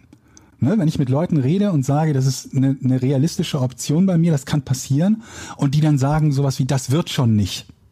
Du schaffst das schon. Das kommt schon nicht zurück oder so ein Blödsinn halt, ne? Das ist so ziemlich das Unproduktivste, was man sagen kann. Vor allen Dingen bei jemandem wie mir, der ja sehr genau weiß, was ihn erwartet. Ne, wenn ich mich da irgendwie bewusst bedeckt und dumm halten würde und nicht informieren würde, wäre das eine Sache, dass du jemanden vielleicht davon überzeugen kannst, dass seine Chancen besser sind, als sie es tatsächlich sind, Aber weil er sich diese du- Option Mhm. Entschuldigung. Ja. Ähm, weil er sich diese Option halt offen halten will. Aber wenn jemand sehr genau weiß, was auf ihn zukommt, ist es halt totaler Blödsinn, ihm zu sagen, das wird schon. Aber würdest so, ne? du das jemand anderem sagen? Also würdest du sagen, ja, du weißt ja, dass du noch 10% Überlebenschancen Nein, darum geht's ja nicht. Aber wenn er dir sagt, ähm, ja, ich, äh, ich, ich überlege mir dann halt auch irgendwie, keine Ahnung, denkst drüber nach, über wie es mit aktiver Sterbehilfe aussieht oder ähm, was mit deinem Hund passieren würde, wenn du stirbst und so weiter und so fort. Und dann jemanden zu haben, der, wenn du ihm das sagst und ihm diese Sorge quasi anvertraust, was passieren würde, wenn, das einfach nur abblockt mit, das wird schon nicht. Ne, das ist halt komplett unproduktiv. Ja, aber das ist doch Mut machen. nee, Nee, okay. das macht keinen Mut. Was? Okay. Nee, da bin ich beim Dadurch, Georg. dass jemand, ich, jemand ich, nicht ich mag der, das. wenn jemand, der inkompetent ist, einfach nur etwas hinterherplappert, von dem er keine Ahnung hat, ob es stimmt oder nicht. Ich meine, es ist gut. weißt, das ich glaube, ich glaube, äh, also was was Joch meint, es ist gut gemeint, aber Ja, gut, gut gemeint ja, ist halt weiß. auch immer so. Ähm, ich kenne, also ne, das ist so wie jetzt mit dem mit dem, es ist immer so dumm, wenn ich jetzt ein Be Beispiel bringe, aber es ist so wie mit dem, mit dem Tinnitus. Und, und und meine Mutter hat dann, äh, Grüße Mama, die hört ja eh jede Folge und die erzählt Hallo, mir auch immer, wie toll Grüße, sie auch dich von findet, mir. Jochen. Aber äh, na gut. Und dann ähm, kannst du bitte aufhören, Kussgeräusche zu machen, wenn ich von meiner Mutter rede. Handkuss. Und, ähm, und, die, und, und sie meinte dann auch so, ja, aber äh, das wird wieder weggehen. Und ich denk dann so, ja, okay, das kann sein, aber es gibt halt auch Millionen Menschen, die halt einen Tinnitus kriegen und den für immer haben, inklusive dir, Jochen. Aber mir geht's auch weg. Manchmal. Manchmal, ja. Aber, aber es ist halt einfach so, dass ich kann mich dann, ich denk, wenn sie sowas sagt, dann denke ich ja nicht, ah ja gut, äh, es wird schon weggehen. Wenn meine Mutter sagt, es wird schon weggehen, dann wird schon nicht bleiben. So, das ist halt so dieser, klar, sie will positiv sein, sie will mir positiv, sie will jetzt mir auch nicht sagen, naja, gewöhn dich mal dran, und wahrscheinlich bleibt das für immer. Ist ja eigentlich, würde ich wahrscheinlich als Elternteil das auch so sagen, aber es hilft einem tatsächlich überhaupt Was nicht. hilft Es ist- denn dann in der Situation? Das würde mich mal interessieren. Ja, also meiner Meinung nach kannst du da nicht viel aus meiner sagen. Sicht, dass, dass du jemanden hast, der mit Situation B umgehen kann und keine Scheuklappen aufsetzt. Und weißt du, wenn es um sowas geht, keine Ahnung, zum Beispiel auch Patientenverfügung und weiß der Teufel was oder ein Testament oder weiß der, weiß der Geier was. Hilft dir ja nicht, wenn jemand sagt, wirst du schon nicht brauchen in nächster Zeit. Sondern einfach nur zu sagen, jo, okay, Naja, keine also, Ahnung, wenn du meine Hilfe brauchst, dann, dann helfe ich dir. Das ist, es geht ja jetzt erstmal um die erste Reaktion auf so eine Nachricht. Da würde ich jetzt nicht sagen, Ja. ich helfe dir beim Testament aufsetzen. Das, Wenn ich sage, Jochen, hilfst du mir dabei, ein Testament aufzusetzen, Ja, würdest du nicht sagen, ja? natürlich würde ich das machen, aber das ist ja, das wäre Also ich würde dir helfen, weil ich profitiere ja vielleicht dann davon. Aber Genau. das, wär- das ist ja nicht der erste Genau. Schritt in so einem Gespräch. Damals, als du uns ja die Botschaft übermittelt hast, haben wir bestimmt jetzt auch nicht direkt im ersten Moment gesagt, wir helfen dir, das Testament aufzusetzen, sondern wir haben gesagt, das wird schon. Das war ja auch unsere Okay. Reaktion. Und dann im, im Nachgang, glaube ich, Aber es ist ja nochmal ein Unterschied, ob das eine Psychologin sagt oder Freunde oder Verwandte. Da, so weit waren wir noch gar nicht. Also das ist ja nur so eine, so eine, so eine, so eine Nebenerscheinung, von der ich halt sage, irgendwie, da, hilft- da, da greift dann wieder mein Lieblingssprichwort, äh, das Gegenteil von gut ist gut gemeint. ja, genau. Und ähm, jedenfalls, wir haben aber darüber, darüber habe ich halt mit ihr gesprochen, weil ich es halt mega wichtig finde, das Gefühl zu haben, dass wenn du mit jemandem über so ein Thema sprichst, er das ernst nimmt und wenn du Interesse signalisierst, darüber zu reden, mit dir darüber auch tatsächlich redet, anstatt einfach Scheuklappen aufzusetzen und abzuriegeln, indem man sagt, nee, das wird schon nicht. Oder so, ne? So, darüber habe ich halt mit ihr gesprochen, unter anderem. Und dann kam sie auf das Thema Religion zu sprechen, weil es natürlich so ist, dass Leute, die religiös sind und an Leben nach dem Tod glauben, vermutlich deutlich weniger Probleme mit der, der, der, ja, mit der, mit einem drohenden Tod halt haben, ne? Weil sie sich halt vielleicht denken, dann kommt für mich ja das Beste, was überhaupt passieren kann, dann bin ich im Himmel und so weiter und so fort. Und das nehme ich mir nehme ich nicht auch über, überhaupt nicht übel, dass sie in diese Richtung denkt und nachfragt, ne? nach dem Motto, sind sie denn religiös und so weiter und so fort, was ich dann sofort verneint habe. Und es war unsere zweite Session. Und ähm, ich dachte mir halt auch, es gibt ja, kann ja durchaus sein, dass es auch ähm, ähm, Spezialisten auf dem Gebiet gibt. Genau wie es halt, ähm, keine Ahnung was, äh, ähm, Therapeuten gibt, die speziell mit Onkologiepatienten umgehen können, ne? also so, so die speziell Krebspatienten betreuen, kann es ja auch gut sein, dass es jemanden gibt, der im Bereich Psychologie und, äh, und, und Religion halt irgendwie so seinen Schwerpunkt hat und da seelsorgerisch, schrägstrich psychologisch arbeitet. Ne? Würde, wäre durchaus, würde durchaus Sinn ergeben. Von daher dachte ich mir, hörst du dir erstmal an, vielleicht hat sie ja jemanden, den sie dir da empfehlen will oder vielleicht ein gutes Buch und so weiter, aber im Prinzip war ihre Strategie zu sagen, mir zu sagen, Herr Zahl, Sie sind ja ein, ein sehr, sehr rationaler und, und, logisch denkender Mensch. Und ich sage, ja, ich glaube schon, ja, das ist so. Und dann ging es halt um das Thema Religion und ob ich gläubig sei und ich sagte, nee, bin ich nicht. Und dann war ihre Reaktion. Das kriegen wir schon hin. Quasi sinngemäß zu sagen, haben Sie sich denn schon mal überlegt, gläubig zu werden? Und ich so, äh, äh, also ja, habe ich, aber das geht ja nicht so leicht. Es ist ja nicht so, dass man sich sagt, ich glaube jetzt einfach und dann glaubt man. Sondern das ist ja eine, eine, eine Geschichte, zu der man, wie auch immer geartet, diejenigen von euch, die gläubig sind, werden, da wird jeder eine eigene Geschichte haben. Bei einigen ist es vielleicht quasi von den, von den, von den Eltern vererbt. Andere haben vielleicht irgendeine Erfahrung gemacht, die sie hat gläubig werden lassen. Wiederum viele sind nicht gläubig, sind vermutlich die Mehrheit von euch sogar und so weiter und so fort. Aber was ich damit sagen will, man setzt sich ja nicht hin und sagt sich, rein rational betrachtet wäre es für mich vorteilhaft, gläubig zu sein, schnips und ist es plötzlich. Mhm. Dann, dann, dann, dann sagte ich also, nee, nee, bin ich nicht, aber das geht ja auch nicht so leicht, gerade als rationaler Mensch. Ähm, und dann, dann hat sie versucht, quasi mich stehenden Fußes improvisiert davon zu überzeugen, gläubig zu werden. Und das habe ich so ein bisschen, also bei, bei, aller Liebe für die, die Mühe, die sie sich gibt, aber das hätte sie sehr schnell merken müssen, dass das so nicht funktioniert. Dann sagt sie zu mir, wieso sind Sie sich denn so sicher, dass es keinen, keinen Gott gibt? Ich so, ich bin mir nicht sicher. Aber das ist ja nicht so ein, so ein, so ein, so ein äh, im Zweifelsfall, für manche ist es so ein Opt-out-Ding. Aber es gibt für mich keinen besonderen Grund ähm, zu glauben und schon gar keinen mir rational zu überlegen, dass es für mich von Vorteil wäre, zu glauben und mein Hirn so umzuschalten, dass ich es jetzt plötzlich tue. Dann hat sie diesen, diesen Logikfehler, die Mathematiker von euch werden den Witz kennen, oder nicht die Mathematiker von euch, irgendwie jeder, der schon mal irgendwas mit Wahrscheinlichkeitsrechnung zu tun hatte. Ähm, ich, wenn ich im Lotto spiele, gibt es zwei Möglichkeiten. Ich gewinne oder ich gewinne nicht. Also 50-50. So hat sie das dann versucht, das war ihr nächstes Argument. So nach dem Motto, es gibt ja jetzt zwei Möglichkeiten, entweder es existiert kein Gott oder es existiert ein Gott. Und ne, so nach dem Motto, ist ja dann 50-50, ne? Warum schließen sie dann das eine aus? Dann sind wir beim fliegenden Spaghetti-Monster gelandet, wo ich ja gesagt habe, dasselbe kann man halt auch über das fliegende Spaghetti-Monster sagen. Nur, dass es zwei Möglichkeiten oder mehr Möglichkeiten gibt, heißt ja nicht, dass sie gleich wahrscheinlich sind. Das hat sie weiter versucht. Als sie gemerkt hat, sie kommt damit nicht weiter, wollte sie mich über todesnahe Erlebnisse davon überzeugen, dass das ein Gottesbeweis sei. Sagt euch das was, todesnahe Erlebnisse?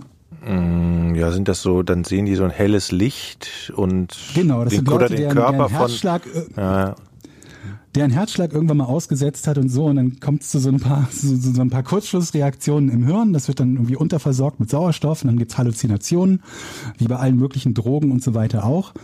Wenn diese Sauerstoffunterversorgung dann lange genug anhält, ist man irgendwann tatsächlich tot und wenn nicht, wird man zurückgeholt, wenn man Glück hat und ohne Hirnschaden, wenn man noch mehr Glück hat und lebt halt weiter. Das war dann war dann ihr nächster Schritt.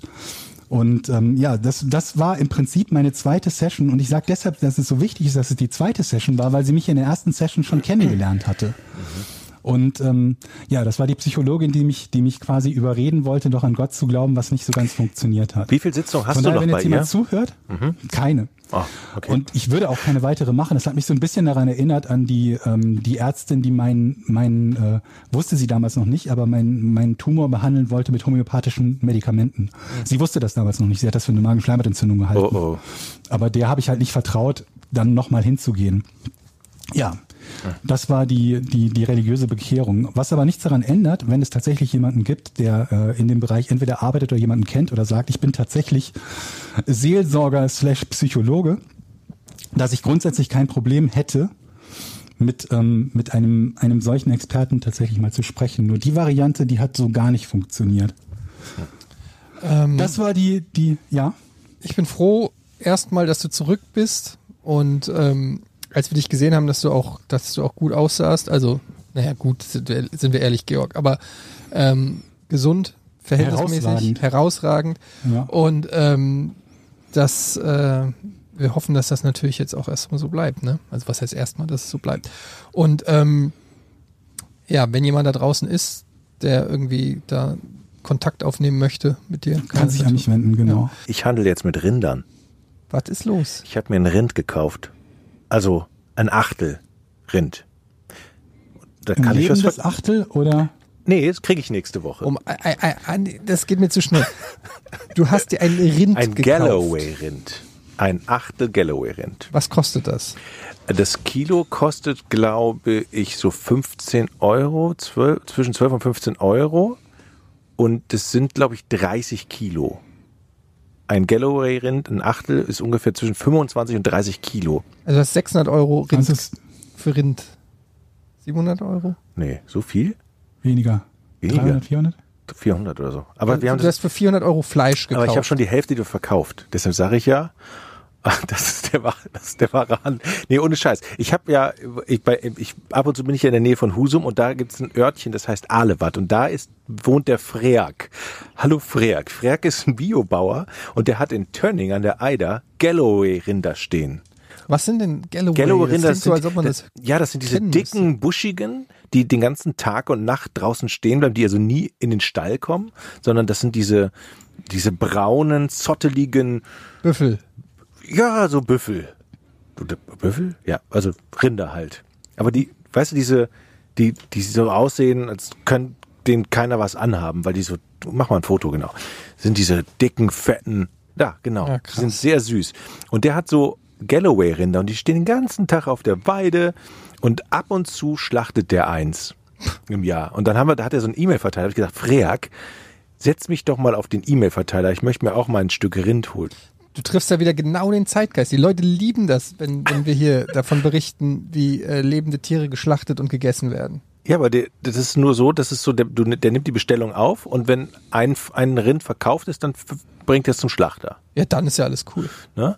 Auf alle Fälle kriege ich jetzt 25 Kilo Rind. Da sind dann auch Wur äh, Beinscheiben drin. Und ich habe mich gefragt, was macht man mit Beinscheiben? Habt ihr eine Ahnung, was man mit Beinscheiben macht? Nein. Ähm, da ist wirklich alles dabei vom Rind. Hackfleisch, Entrecote, Rumsteak. Und ich handel jetzt mit Rindern. Du, du meinst, du handelst mit der Hälfte deines Achtels. Genau. Aber was heißt, du handelst? Wo willst du denn? Setzt du die auf Ebay Kleinanzeigen oder was? Also das, das erste, nee, ich habe ich hab einen Kumpel überzeugt, dass er doch damit einsteigen soll und mir die andere Hälfte abkaufen kann. Habe ich schon überzeugt. Hallo Jack. Ähm, also du hast einem deiner besten Freunde die Hälfte des Rindes verkauft. genau. Das Die Problem Hälfte ist, des Achtels, also ein Sechzehntel. ich wusste am Anfang nicht, wie viel ist ein Achtel Rind. Und jetzt kommt raus, es ist 30 Kilo. Ist das der Jack, der Ja. dir dein ganzes Haus baut, dein Büro umräumt und dem knüpfst du jetzt nochmal, Jack, wenn du das hier hörst, äh, der Jochen sollte dir einfach die, das ein Sechzehntel da schenken. Ganz ehrlich, was du alles für einen Jochen machst, lass dich nicht abzocken. Ich brauche eine Gefriertruhe vor allen Dingen. Ich habe jetzt 30 Kilo Fleisch, die ich nächste Woche Freitag kriege. Ich weiß nicht, wo ich das hinpacken soll. Also Äh, Meine erste Frage war, du hast doch neulich schon mal irgendwas in relativ geringer Menge gekauft und da, da, darüber dich quasi schon mit, mit der Frau in die Haare gekriegt, weil du drei Eisbeine kaufen wolltest und keinen Platz dafür hattest oder so? Ne, das war eine normale Theke. Äh, d- das war an Ja. der normalen Einkaufstheke, genau. Das waren die Füße vom Schwein, drei Haxen. Habe ich übrigens gestern gegessen, Leute. Ja, ich habe dir Hab, habt ihr die Fotos gesehen? Ja, ich habe das ist nicht geil aus. was übrig ist. Kann Oh, ich habe noch eine Haxe. Echt? Meine Frau war begeistert, als ich dir den ganzen Fuß auf den Teller legte. Die hat, hat mich angeguckt. Willst du mich verarschen? So, ein, höflich, ein höfliches Lecker war das. So, Du hast noch keine Tiefkühltruhe dafür, um das Rind zu lagern. ich habe so zwei, ähm, ja, ich habe so und ein, kaufst jetzt extra eine dafür. nee, ich habe ja so einen so einen- so einen Kühlschrank mit zwei Fächern, aber 30 Kilo werden nicht in zwei Fächer packen, glaub, passen, glaube ich, ne? Du hast ja auch keine 30 Kilo, sondern 10 bis 15, oder? Wenn du die Hälfte davon nur hast. Ja, aber das ist ja ganz schön viel, ne? Ich glaube, das packt, passt Also ein bisschen was kann ich dir abnehmen. Ja? Die, die Beinscheiben kriegst du. Aber hast du dir das nicht als erstes überlegt, ob du das, Nein. ob und wo du das unterbringst? Nö. Ah, okay, das ich bin auch- total naiv, habe gesagt, das ist voll romantisch. Ich Das kann kaufe ich mir ein nicht vorstellen. Achtelrind. So ein schönes Achtelrind Galloway. Okay. Und das von dem Typ, der erst einen Zaun baut und danach na, googelt, wie es geht, das kann ich mir nicht vorstellen. Übrigens, Georg, jetzt mal ein komplett Ja. anderes Thema. Seitdem du mir gesagt hast, schau Making a Murderer, bin ich True Crime Serien Junkie. Ich, habe ja diese diese eine Serie äh, mit den mit dem unschuldig äh, im Knast sitzenden Typen, der der zum zweiten Mal schon unschuldig äh, äh, im Knast sitzt, gesehen und danach habe ich Welch, wel, welcher Unschuldige? ähm, na, war das, oder war Oder das heißt Ma- die Serie? war das Making a Murderer? Nee, der zum zweiten Mal ist? Nee. Weil das ist ja eine Spekulation bei Making a Murderer, ob Ja. der unschuldig ist oder nicht, ne? Aber Meinst The Stairway oder wie Ist, heißt? genau, The Staircase habe ich danach geguckt, dann habe ich Making a Murderer geguckt und jetzt gucke ich das dritte. Und das alles innerhalb von drei Wochen weggeguckt. Also ich finde das aber das so ist ja geil. wieder eine sehr spezielle, das ist ja eine sehr spezielle Art von, von True Crime. Das ist ja im Prinzip die, die, die Untervariante von mutmaßlich unschuldig Verurteilten. ja, Die meisten True Crime Sachen sind ja einfach Kriminalfälle, die irgendwann mal gelöst wurden und die, die wir Okay. gemeinhin als auch korrekte, korrekt gelöst betrachten, ne? Wie auch unseren, unseren kommenden Podcast. Da wird es ja auch hauptsächlich darum gehen. Und dann gibt's natürlich auch noch so welche, die mit, mit, äh, die nur ungeklärte Fälle, also komplett ungeklärte Fälle bearbeiten und so, wo dann jeder spekuliert, wer es denn gewesen sein könnte. Ich habe auch noch einen Tipp, in, in, wo wir gerade bei, bei äh, Netflix und Co. sind. Ich habe was, ich habe es auch schon bei Kino Plus, habe ich erzählt, also sorry, wenn es sich doppelt, aber für unsere Podcast-Zuhörer und zwar My Octopus Teacher. habe ich gesehen. Hast du gesehen? ja, hat Simon, glaube ich, auch äh, getwittert ja, mal. Simon hat es auch getwittert. Aber geiles Ding, habe ich gesehen. Absolute Wahnsinn. Wahnsinns-Doku auf Netflix, die ich echt empfehlen kann. Und ich bin echt überhaupt nicht groß Fan von? Tierdokus. Es geht um einen ähm, Mann, einen Taucher, der äh, in, ich glaube, Südafrika spielt das, Mhm. und ähm, der sich tatsächlich befreundet mit einem Oktopus. Äh, das klingt jetzt erstmal Mhm. weird, aber ähm, der taucht auch ohne äh, Hilfsmittel, also er kann halt relativ lang die Luft anhalten und taucht da in so einem Atoll, ähm, den er The Forest nennt, weil er das wirklich unter Wasser so richtig da ich krass von aussieht. glaube ich. Und genau, und er, er taucht da halt rum und macht Fotos und so Und filmt es, glaube und ich. filmt das auch und dann trifft er irgendwann eines Tages, sieht er da eingegraben, gut versteckt in so einer Ritze, sieht er so einen kleinen Oktopus und findet den irgendwie fasziniert, weil der da so aus seinem Versteck so rausglupscht irgendwie und ihn so anguckt, ein bisschen ängstlich. Und dann nähert er sich ihm so und streckt ihm nur so den Finger raus. Und dann kommt, dann gräbt er sich erstmal noch so ein und dann kommt so ganz langsam so eine kleine Tentakel und berührt so den Finger. Und das war's erstmal. Und am nächsten Tag geht er exakt an den gleichen Ort und der Oktopus ist wieder da und er hält seine Hand hin. Und dieses Mal kommt die Tentakel von dem Oktopus noch mehr raus und umwickelt so richtig seine Hand. Und am nächsten Tag geht er wieder dahin und der Oktopus kommt aus dem Versteck raus und springt ihn sozusagen auf den Arm. Und so geht es halt immer weiter, dass die sich anfreunden und irgendwann schwimmen die zusammen und tauchen zusammen und es ist super schön erzählt. Es ist, die, die Aufnahmen sind der Wahnsinn. Und ähm, es passieren dann halt natürlich auch noch ein paar andere Sachen, weil es gibt natürlich auch natürliche Feinde für den Oktopus, namentlich äh, Haie, die den Oktopus auch angreifen und so. Und ich will jetzt auch nicht zu viel verraten, aber es ist eine total süße, rührende Geschichte, natürlich auch ein bisschen dick aufgetragen, aber ich muss sagen, ich habe am Ende geheult. Und das ist bei einer Tierdoku noch nie passiert und es ist so krass gefilmt, diese Aufnahmen, die Nähe zu diesem Oktopus, das wirklich, es ist ein bisschen wie E.T. Wenn Elliot E.T. trifft und ihm den Ball in die Scheune wirft und plötzlich wirft E.T. den Ball aus, aus dieser kleinen Scheune wieder zurück. Ich weiß nicht, ob man das Bild noch im Kopf hat. Ähm, Nein. Ja, aber egal. Auf jeden Fall ist das, ähm, hat mich das daran erinnert. Und es war so eine schöne Geschichte und das kann ich echt nur empfehlen. Nur, kleiner Tipp noch, hört's euch im Original an, weil ähm, die Synchronisation ist furchtbar. Die Synchronisation hat so eine ganz sachliche, klassische Tierdoku-Stimme gekriegt. Und der Oktopus schwimmt auf 25 Meter, so, so total nüchtern.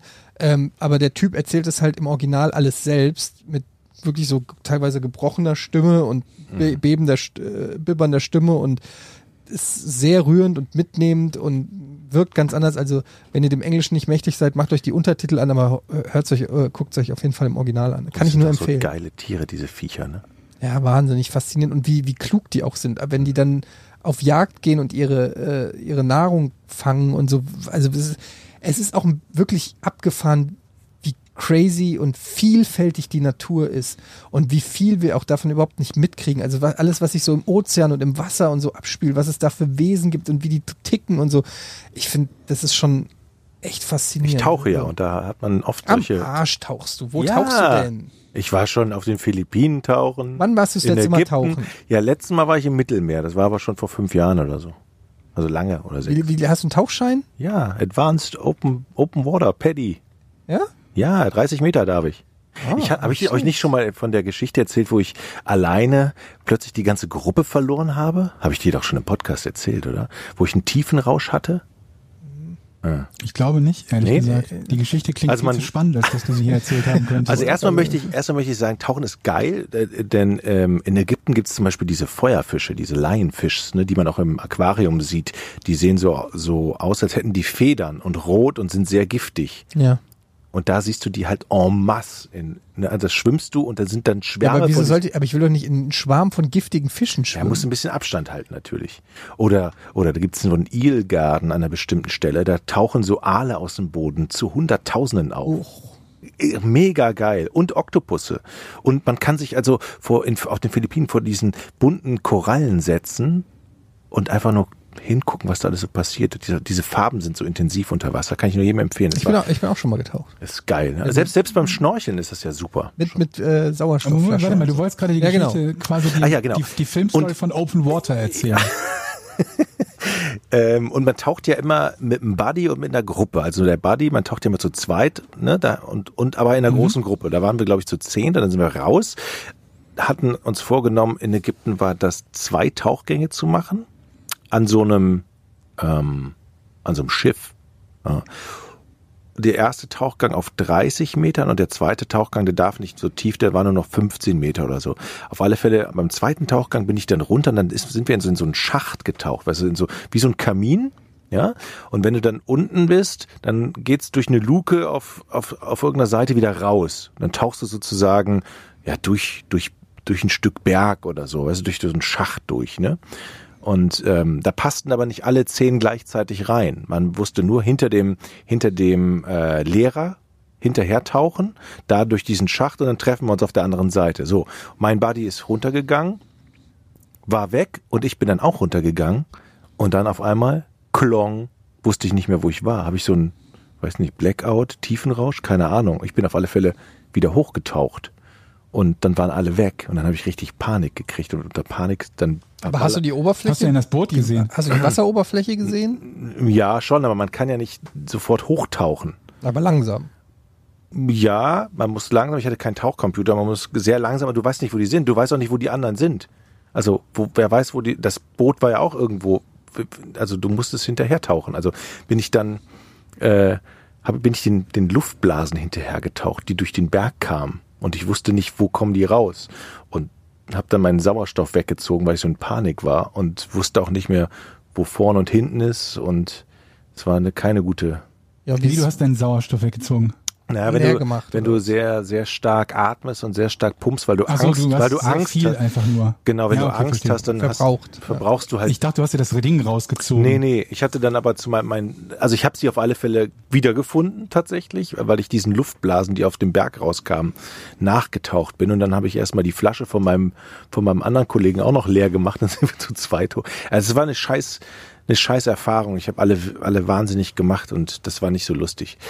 Aber Aber warst du denn der, der Hinterste Ja. Äh, Wie kannst du ansonsten verloren gehen? Ja, du ja, warst ich, der Letzte. ich war der Letzte, genau. und hast die Orientierung verloren. Und hab Nice. dir, genau, und dann bin ich praktisch nur in diesem, in diesem Berg, habe ich mit, Also der Einzige, der keine Sicherheit hatte in Form von jemandem, der, der Ja. sieht, wenn ihm etwas passiert, warst du. Da natürlich hast du ganz schön passen, Glück gehabt. natürlich passen alle anderen noch auf und gucken nach hinten, wo ist er jetzt, aber das machen die ja auch nicht immer verlässlich, ne? Egal, ich habe es Ja, und vielleicht geschafft. auch nicht schnell genug.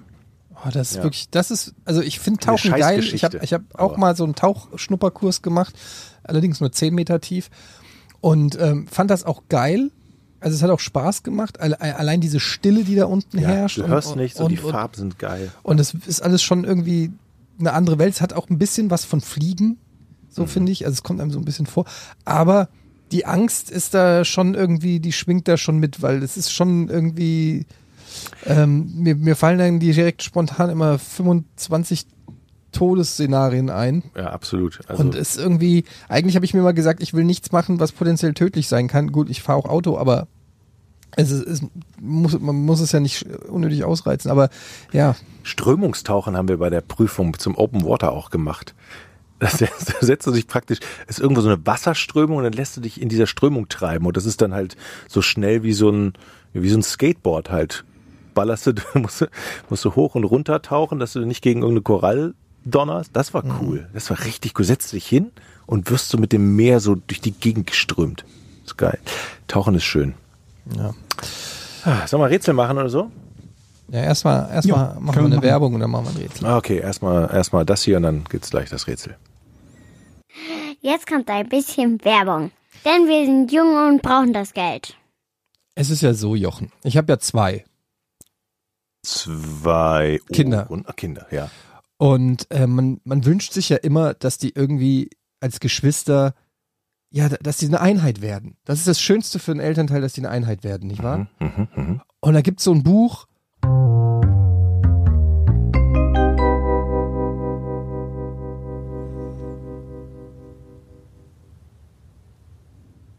Seid ihr bereit? ja, Georg. Warte noch kurz. Jetzt. Muss auch einen Stift zurechtnehmen. Ich habe ich hab einen. Stift hier Ich tatsächlich. tippe mit. Sehr gut. Welches Einstellungskriterium sorgte dafür, dass das FBI praktisch nicht in der Lage war, Cybersecurity-Experten einzustellen? Welches Einstellungs Krass, Eddie, welches Einstellungskriterium sorgte praktisch dafür, dass das FBI unfähig Ich bin mal gespannt. war, Entweder werdet ihr immer besser oder ich, Oh nein, ich war jetzt so habt ihr, verzweifelt, dass ihr meine Rätsel labert ja auch bei. Das gilt nicht. Cyber-Experten einzustellen, Oh. war das letzte. Welches Welches- Einstellungskriterium sorgte dafür, dass das FBI Cyber und praktisch unfähig war, Cyber-Experten einzustellen? praktisch unfähig war, Einstellungskriterien. Cyber-Experten einzustellen? Welches Einstellungs... Mhm. Okay, ich fange an. Ah ja. Also bei diesem Einstellungskriterium, Mhm. das war, war, also, wie frage ich das? Ja. Ich weiß nicht. Dieses Einstellungskriterium hat die Auswahl so gering gemacht, dass da keine Cyber-Experten theoretisch dabei sein konnten. Ja, genau. Dieses Kriterium hat, hat das ein Geschlecht ausgeschlossen? Nee, um Gottes Willen. Dann wäre es vermutlich von 1950 gewesen. Also Cyber-Experten müssen sich ja mit dem Internet auskennen. Ne? Die müssen gut darin sein, sich im Internet zu bewegen. Ähm, Oder? Das sind doch Cyber-Experten. Ist das deine Frage? Mann, sei nicht so ungeduldig. Ich werde das Rätsel jetzt lösen. Ähm, Ohne eine Warum- Frage zu stellen. Nee, nee, warte mal. War, warum war er unfähig, praktisch unfähig, CyberX? Welches Einstellungskriterium? Unfähig. Das Einstellungskriterium war unfähig. äh, Das muss ja total komisch sein. Alter Schwede, ey. Wie Wow. du versuchst, wieder Zeit zu Wow. gewinnen. Man merkt schon, dass du extrem eingrenzt, ne? Stell doch einfach mal Okay, Frage. die durften kein Facebook-Profil haben. Nee, also ist es nicht. Kannst du denn das Datum, Aber interessant. kannst du das Datum irgendwie sagen, von welchem Zeitraum wir überhaupt reden? Also wann das war? Also die, das Interview, was der FBI-Direktor dazu gegeben hat, war im Jahr 2014. Schon ein bisschen her. Ja, ja. Mm. Also es müsste eigentlich was sein, was dann im Widerspruch steht zu dem, was eigentlich ein Cyber-Experte können sollte. Das ist ja auch so ein bisschen deine Herangehensweise. Ähm, oder? Also was macht es denn unmöglich, einen Cyber-Experten einzustellen? Habe hab ich da von dir eben einen drüber gekriegt für diese Sch- Zeitschinderei? Ich fasse nur noch mal zusammen. Nur mal so. Ähm, das ist aber auch schwierig. Welches Einstellungskriterium sagt er? Ähm, hat es was mit dem Alter zu tun? Nee. Das, ein, das muss ja total kurios sein. Das Also, Einstellungskriterium. ähm, warte mal, hat es was mit dem Alter zu tun? Ich habe nee gesagt. Nee, also es bleibt bei nee. Einstellungs Nicht unmittelbar, sagen wir es so. Das, also die haben sich selber ein Einstellungskriterium gemacht. Haben die das hinterher, das Einstellungskriterium wieder abgeändert oder ist das so geblieben? Oder, also weißt du, worauf ich Also will? zumindest in dem in dem Interview oder die Infos, die ich habe, da war es noch so. Es kann sein, dass sie es danach irgendwann gelockert haben. Okay. Einstellungskriterium, du musst, müsst, mussten die etwas ganz Spezielles können? Kann man so nicht sagen. Also ich meine, natürlich müssen sie insofern was ganz Spezielles können, als dass sie Cybersecurity-Experten sind, die ja schon ein Anforderungsprofil haben, was jetzt irgendwie über, keine Ahnung, HTML hinausgeht. Ah, ich weiß Aber es. sie müssen jetzt nicht irgendwie rückwärts äh, auf Aramäisch äh, das Vaterunser sagen können oder so. Cyber Security. Ja. Hat es was damit zu tun, dass die Leute, die sich am besten mit Cyber Security auskennen, vermutlich Hacker sind oder schon mal was Illegales gemacht haben? ist ein Nebenaspekt davon, aber ist nicht in dem Fall das Hauptgesuchte. Also das ist etwas, was er auch nennt, als so ein kleines Mitproblem, dass wenn du einen Hacker suchst, natürlich das Risiko besteht, dass der wegen Hacking irgendwie schon vorbestraft ist oder sonst was. Aber das ist nicht das Hauptproblem. Das Hauptproblem.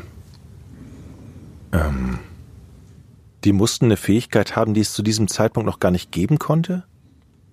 Nee, nee, nee. Das war jetzt nur so laut gedacht jetzt. Ähm, sie, Ist aber schwer.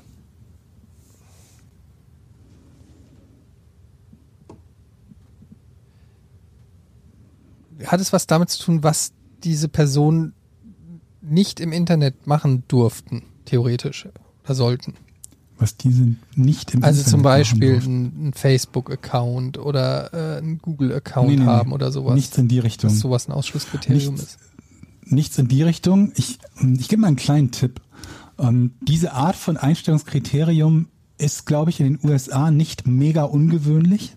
Ich habe aber in Deutschland noch nicht davon gehört, dass das ein übliches Einstellungskriterium wäre. Okay, gehen wir doch mal Einstellungskriterien durch. Du musst lesen und schreiben können, ist ja zum Beispiel ein Einstellungskriterium. Ähm, Das wäre eins, was üblich ist, sowohl in Deutschland als auch in den USA. Ne? Das wäre jetzt ein sehr gewöhnliches. du sagst es, du sagst es. Ja. Aber das, wovon ich rede, ist eins, wo ich bisher hauptsächlich irgendwie in den USA davon gehört habe, dass es existiert. In Deutschland gibt's das bestimmt auch, aber ich wüsste nicht, ob das, also ich wüsste nicht, ob das häufig wäre. Ich glaube nicht.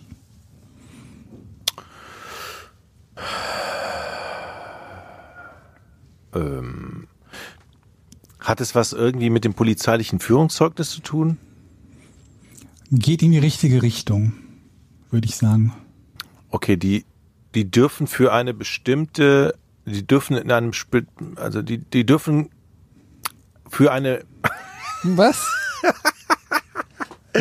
eine bestimmte Straftat dürfen die nicht auf ihrer, in ihrem polizeilichen Führungszeugnis stehen haben. Sonst fliegen, sind sie raus. Ja, wie gesagt, es geht in die richtige Richtung. Es geht nicht ausschließlich um das polizeiliche Führungszeugnis und äh, die bestimmte Straftat, aber es geht in die richtige Richtung. Bist weiterhin dran. Okay. Das Führungszeugnis. Ähm, oh, Führungszeugnis. Was steht denn da drin? Im Wo du es gerade zweimal wiederholst, ich wiederhole nochmal, es geht nicht ums Führ Führungszeugnis, ne? Ach komm. Okay, hast du gesagt. Habe ja, ich gesagt. Sechsmal ungefähr.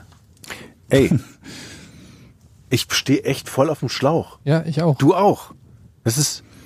Den Tipp hast du schon gegeben, ne? Mhm. Wir haben uns auch noch nicht ein Millimeter weiter vom Ich Anfang. gebe Etienne gleich auch noch einen Tipp, falls du dein, falls du es jetzt nicht löst. Okay. Ähm, Druck. oh Mann, ey. Hat das auch, hat das was mit der Schule zu tun? Äh, Nee. Ich nehme den So, Tipp. du kriegst von mir den Tipp, es geht um etwas, was sie nicht gemacht haben dürfen. Ja, na gut, das habe ich mir schon gedacht. Sie dürfen etwas nicht gemacht haben, was aber vermutlich die meisten Cyber-Experten gemacht haben. Ja, ja. Was überhaupt insgesamt jetzt nichts so Ungewöhnliches ist. Hat es was mit Pornos zu tun? Ich, äh, nee. Sie dürfen nicht Pornos geguckt haben. Sie dürfen kein Online-Banking-Account haben? Nee. Also ja, sie dürfen einen Online-Banking-Account haben. Also geht es um irgendwas, was Sie online gemacht haben oder nicht gemacht Nee. haben dürfen? Aha, Nein, siehst du? Das war gut. Okay. Also hatten wir schon, aber haben wir nochmal bestätigt. Ja, ja, ja, jetzt haben wir es nochmal. Klar. Zur Sicherheit. Schwarz auf weiß. ähm, Sie dürfen. Ähm, hat das was mit speziellen Freundschaften zu tun? Oder klingt gerade so, so ein bisschen, als wären wir Jeffrey Epstein. 1950 und du wolltest und du traust dich nicht zu sagen, dass sie, dass sie nicht gay sein dürfen. Hat das etwas mit das- nein, speziellen das- Freundschaften zu tun unter Männern? Nein, das wollte ich Nee. nicht sagen. Nee, nee. Hat es was mit, ähm, Freundschaften. mit welche Orte Sie besucht haben zu tun? Nee. Nee.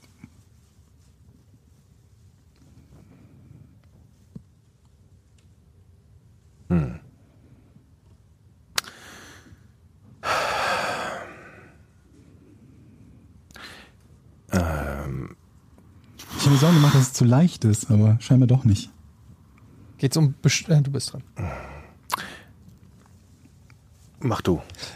Geht es um bestimmte Produkte, die Sie benutzt, nicht benutzen dürf, gedürft, nicht benutzt dürft haben? Das zum Beispiel. Je nach Definition von Produkt könnte Nee. ich könnte ich es durchgehen lassen. Ich habe jetzt eher gedacht, zum Beispiel keine Windows-Computer oder Apple-Computer oder sowas. Eine bestimmte Dann Marke nicht, von nee.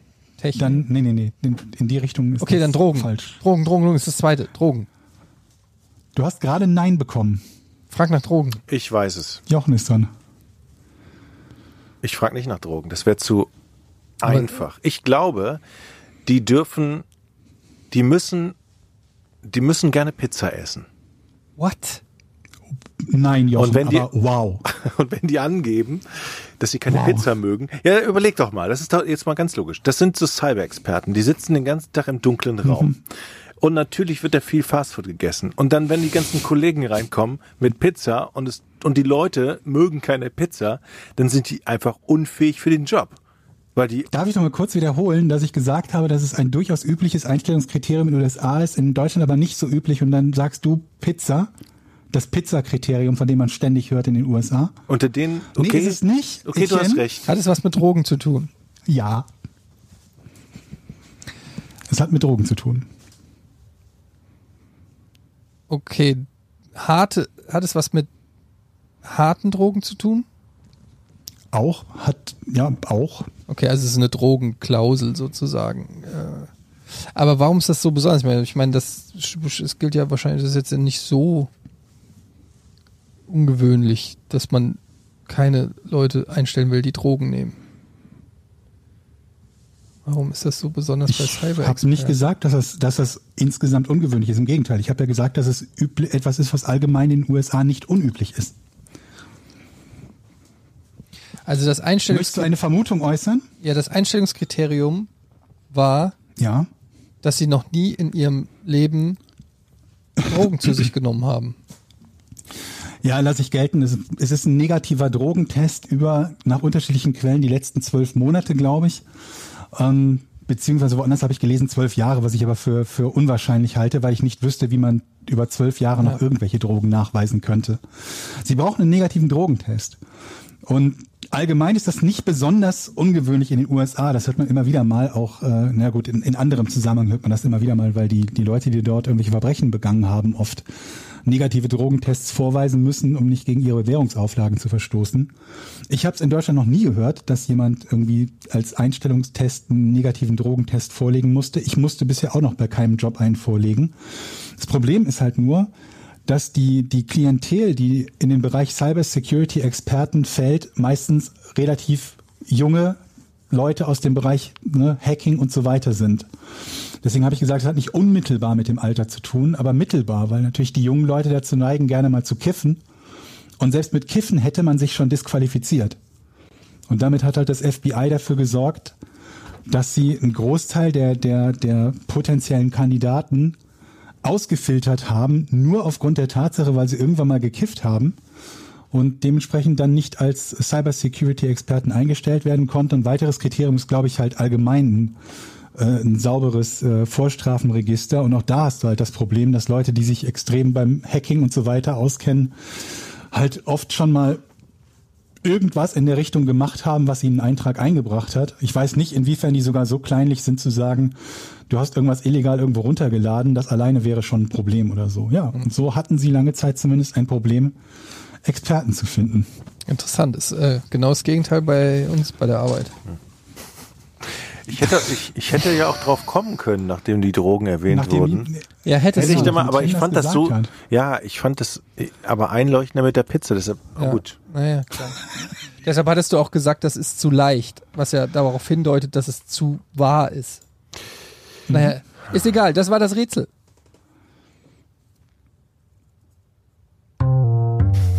Bist irgendwie, Den Knopf habe ich noch gerade gefunden. bist du irgendwie langsam heute? Oder? Ich habe den falschen gedrückt, hast du es gesehen? Das ist, der, das ist dem- der Tiefenkoller Auf vom dem, Knopf, Tauchen. auf dem Knopf siehst du kommt nichts. Leute, wir kommen äh, jetzt hier noch natürlich an der Stelle wie immer auf die Patreon-Seite zu sprechen. Patreon, äh, Patreon.com slash Podcast ohne Namen.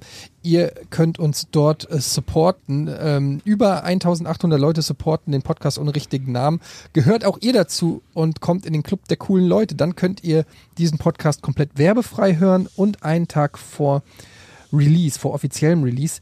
Wir haben eine kleine Ankündigung, wir haben das die letzten äh, Male schon angesprochen, das letzte Mal angesprochen. Wir werden im Dezember umstellen von Dollar auf Euro. Für euch wird sich da nicht viel ändern, das kann dann ein paar Cent eventuell mehr bedeuten. Ähm, für uns äh, ist das aber sehr viel günstiger, was die Abrechnung angeht, die Umrechnung angeht, die Steuern und alles. Ähm, damit das funktioniert, müssen wir das aktivieren und ihr müsst es dann jeweils bei euren, ähm, b- wenn ihr monatlich oder so supportet, müsst ihr das dann ähm, genehmigen sozusagen, sonst äh, werdet ihr weiter in Dollar spenden. Also ihr müsst dann der, der Umstellung sozusagen zustimmen, so zumindest in der Theorie. Wir haben es ja auch noch nicht gemacht. Wir werden dann sehen, wie es läuft. Wir wollen da im ganz transparenten und offenen Austausch ähm, mit euch sein. Das nur schon mal als Ankündigung. Ähm, auch im Thema Merch arbeiten wir, da möchte ich jetzt auch noch nicht zu viel verraten, aber da sind wir auch in fortgeschrittenen Gesprächen. Da wird sich auch hoffentlich noch vor Weihnachten was tun. Ähm, es tut sich was mit dem Spin-off, ähm, wenn man das so nennen kann, mit dem True Crime äh, Podcast. Da hat der Georg ja auch schon heute und das letzte Mal was zu gesagt. Also es passiert ein bisschen was. So viel schon mal an der Stelle äh, äh, zu dieser, äh, zu den äh, organisatorischen Sachen. Und wir haben auch ein Hour November, also ein Ask Us Anything für alle Patreons. Da könnt ihr uns Fragen stellen und am Ende jeder Folge werden wir da ein bisschen was beantworten. Hast du schon was rausgesucht, Jochen? Absolut. Ähm, Also nicht. Dann mache ich zuerst. Ähm, Pat Hinz schreibt, erstens, ihr seid super und vielen Dank so für die tolle seid ihr auch Unterhaltung. schon, ihr werdet zu einem Ehepaar, ne? Ja, dass, dass Jochen etwas sagt, ich glaube ihm das noch und Etienne hört sofort raus, dass es gelogen, Ey, Eddie, gelogen war. piept's bei dir auch? Jo. Ähm, Frage, wie verbringt ihr euer Standard Weihnachten? Oh, Interessante Frage, weil es dieses Jahr zum Beispiel kein Standard Weihnachten ja gibt, ähm, aufgrund der äh, Umstände ich bei bin uns. beim Nachbarn. Aber ähm, wie ist euer Standard Weihnachten? Gibt es da ein Ritual, wie das immer aussieht? Oder Das Standard Weihnachten ist bei uns immer, dass meine Mutter hektisch, das war früher, dass meine Mutter immer hektisch ist und, und sie den ganzen Tag durchs, durch, durchs Haus hüpft und sagt, wie sie Weihnachten hasst. ja, kenne ich. Das, das ist so das Standard Weihnachten. Und, und äh, dann fängt sie an zu kochen und sie kann, Mama, tut mir leid, das, du kannst nicht so gut kochen. Boah, das in den Podcast. Ja, aber sie hört unseren Podcast nicht, glaube ich. Ja, ich werde Ah, ihr na das dann. schicken. Aber das Ja, weiß sie, sie, alles gut. Aber das weiß sie auch. Aber trotzdem. Und am ersten Weihnachtstag kommen dann die Geschwister und die kommt die ganze Family zusammen. Aber Weihnachten ist eigentlich so wir schenken uns übrigens auch nichts. Also fr- auch früher haben wir nie gut, als wir klein waren, haben die Kinder was gekriegt, aber dann hat es irgendwann aufgehört und das fand ich eigentlich gut, dass du nie die Verpflichtung hast, noch durch, durch den Trubel zu rennen und irgendjemand was schenken zu müssen. Die Familie hat immer gesagt, ich schenk dir nichts, du schenkst mir nichts, halten wir uns dran. Jo, das funktioniert ganz gut. Ja. Also kann ich, kann ich vieles davon, äh, meine Mutter ist eigentlich immer, also es ist jetzt, seit, seit ich auch Kinder habe und so, müssen wir das ein bisschen verteilen, auch auf die Schwiegereltern und so, aber äh, meistens war es immer so, dass wir ähm, nach Frankfurt gefahren sind, uns da dann auch das große äh, Patchwork-Treffen sozusagen ähm, gab und äh, meine Mutter gekocht hat und immer gestresst war und alles perfekt machen wollte und kaum ansprechbar war und genervt war, aber auch ähm, darauf bestanden hat, dass es stattfindet. Ähm, und ähm, dann wird gegessen und äh, dann gibt's dann irgendwann Bescherung. Wir haben eigentlich auch gesagt, dass wir uns nichts schenken, aber es liegt dann meistens doch irgendeine Kleinigkeit nochmal Ja, unterm siehste, Baum. das ist nämlich immer die Scheiße. Einer hält sich Ja. nicht dran. Aber ich finde alle auch, sind gearscht. Ich finde es auch kacke, wenn nur die Kids auspacken und ich nicht. Ich will auch was auspacken. Ich will Geschenk. Ich, Aha. nee, jetzt mal ehrlich. Ich will an Weihnachten, weil ja, sonst brauche ich auch nicht nach, sonst brauche ich auch nicht den weiten Weg nach Frankfurt kommen und so zu tun, äh, als ob das jetzt hier so ein mega besonderes Event wäre. Ich bin null gläubig. Das ganze Ritual äh, wurde mir als Kind verkauft. Da gibt's Geschenke und irgendwann heißt es einfach so, jetzt gibt's nichts mehr. Was soll das? Was springt für mich bei der ganzen Nummer raus? Richtig. Eine gute Überlegung, ja. Also, ja, also so ein bisschen will man ja auch sich auf irgendwas freuen. Außer auf lauter gestresste Was Familien. schenkst du deiner, deiner Frau? Hast du schon? Ja, wir schenken uns nichts mehr.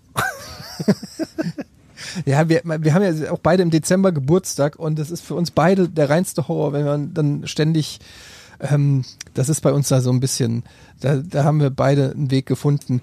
Ähm, Ist dann das auch so, ist dann auch so in eine, so eine, äh, so eine Schenkungsgrenze, wo man sagt, okay, nur 30 Euro, nur 40 oder seid ihr, ja, bist du bescheuert? 30 Euro kaufe ich mir selber. ja, ich, das war ja nur ein Beispiel. Naja, also ich, nein, es ist nicht offiziell. Man sagt dann natürlich immer, ja, ach, es wäre doch nicht nötig gewesen, aber meiner Meinung nach ist es schon nötig. Und ähm, ich liege da auch im, Ver im, also im Vergleich, nicht, dass ich da eine Rechnung, also dass ich das immer so gegenrechne, aber ich bin da schon deutlich vorne. Ja. Also was, was die Kosten angeht. Ich, ich glaube, ich schenke meiner Frau. Ich, glaub, ich bin äh, der Einzige, der gerne, der, der grundsätzlich gerne Weihnachten zu Hause feiert oder gefeiert hat zumindest. Und ähm, auch unabhängig von Geschenke oder nicht Geschenke war es eigentlich bei uns so, dass ich über Weihnachten immer nach Hause gekommen bin und dann äh, mit, mit, mit Eltern zusammen noch zu Abend gegessen habe und dann mit Schwesterchen irgendwie raus und irgendwo ein Bierchen trinken gegangen. Das war üblicherweise Weihnachten. In den letzten Jahren allerdings nicht. Irgendwie in den letzten drei, vier, fünf Jahre war ich immer hier in Hamburg und habe sowohl an Weihnachten als auch an Silvester den Stream angeworfen und mit den anderen Kack-Nerds gefeiert, die eben auch nicht zusammen mit ihrer Familie Ja, zu ja Hause ich hast du gefeiert noch haben. erzählt letztes Mal, ja. Und ähm, ich muss mal gucken, wie das dieses Jahr aussieht, ob, äh, ob ich das dieses Jahr äh, wieder ändere und, und mal wieder zu Hause vorbeischaue oder als ich ja, mal gucken, weiß ich noch nicht.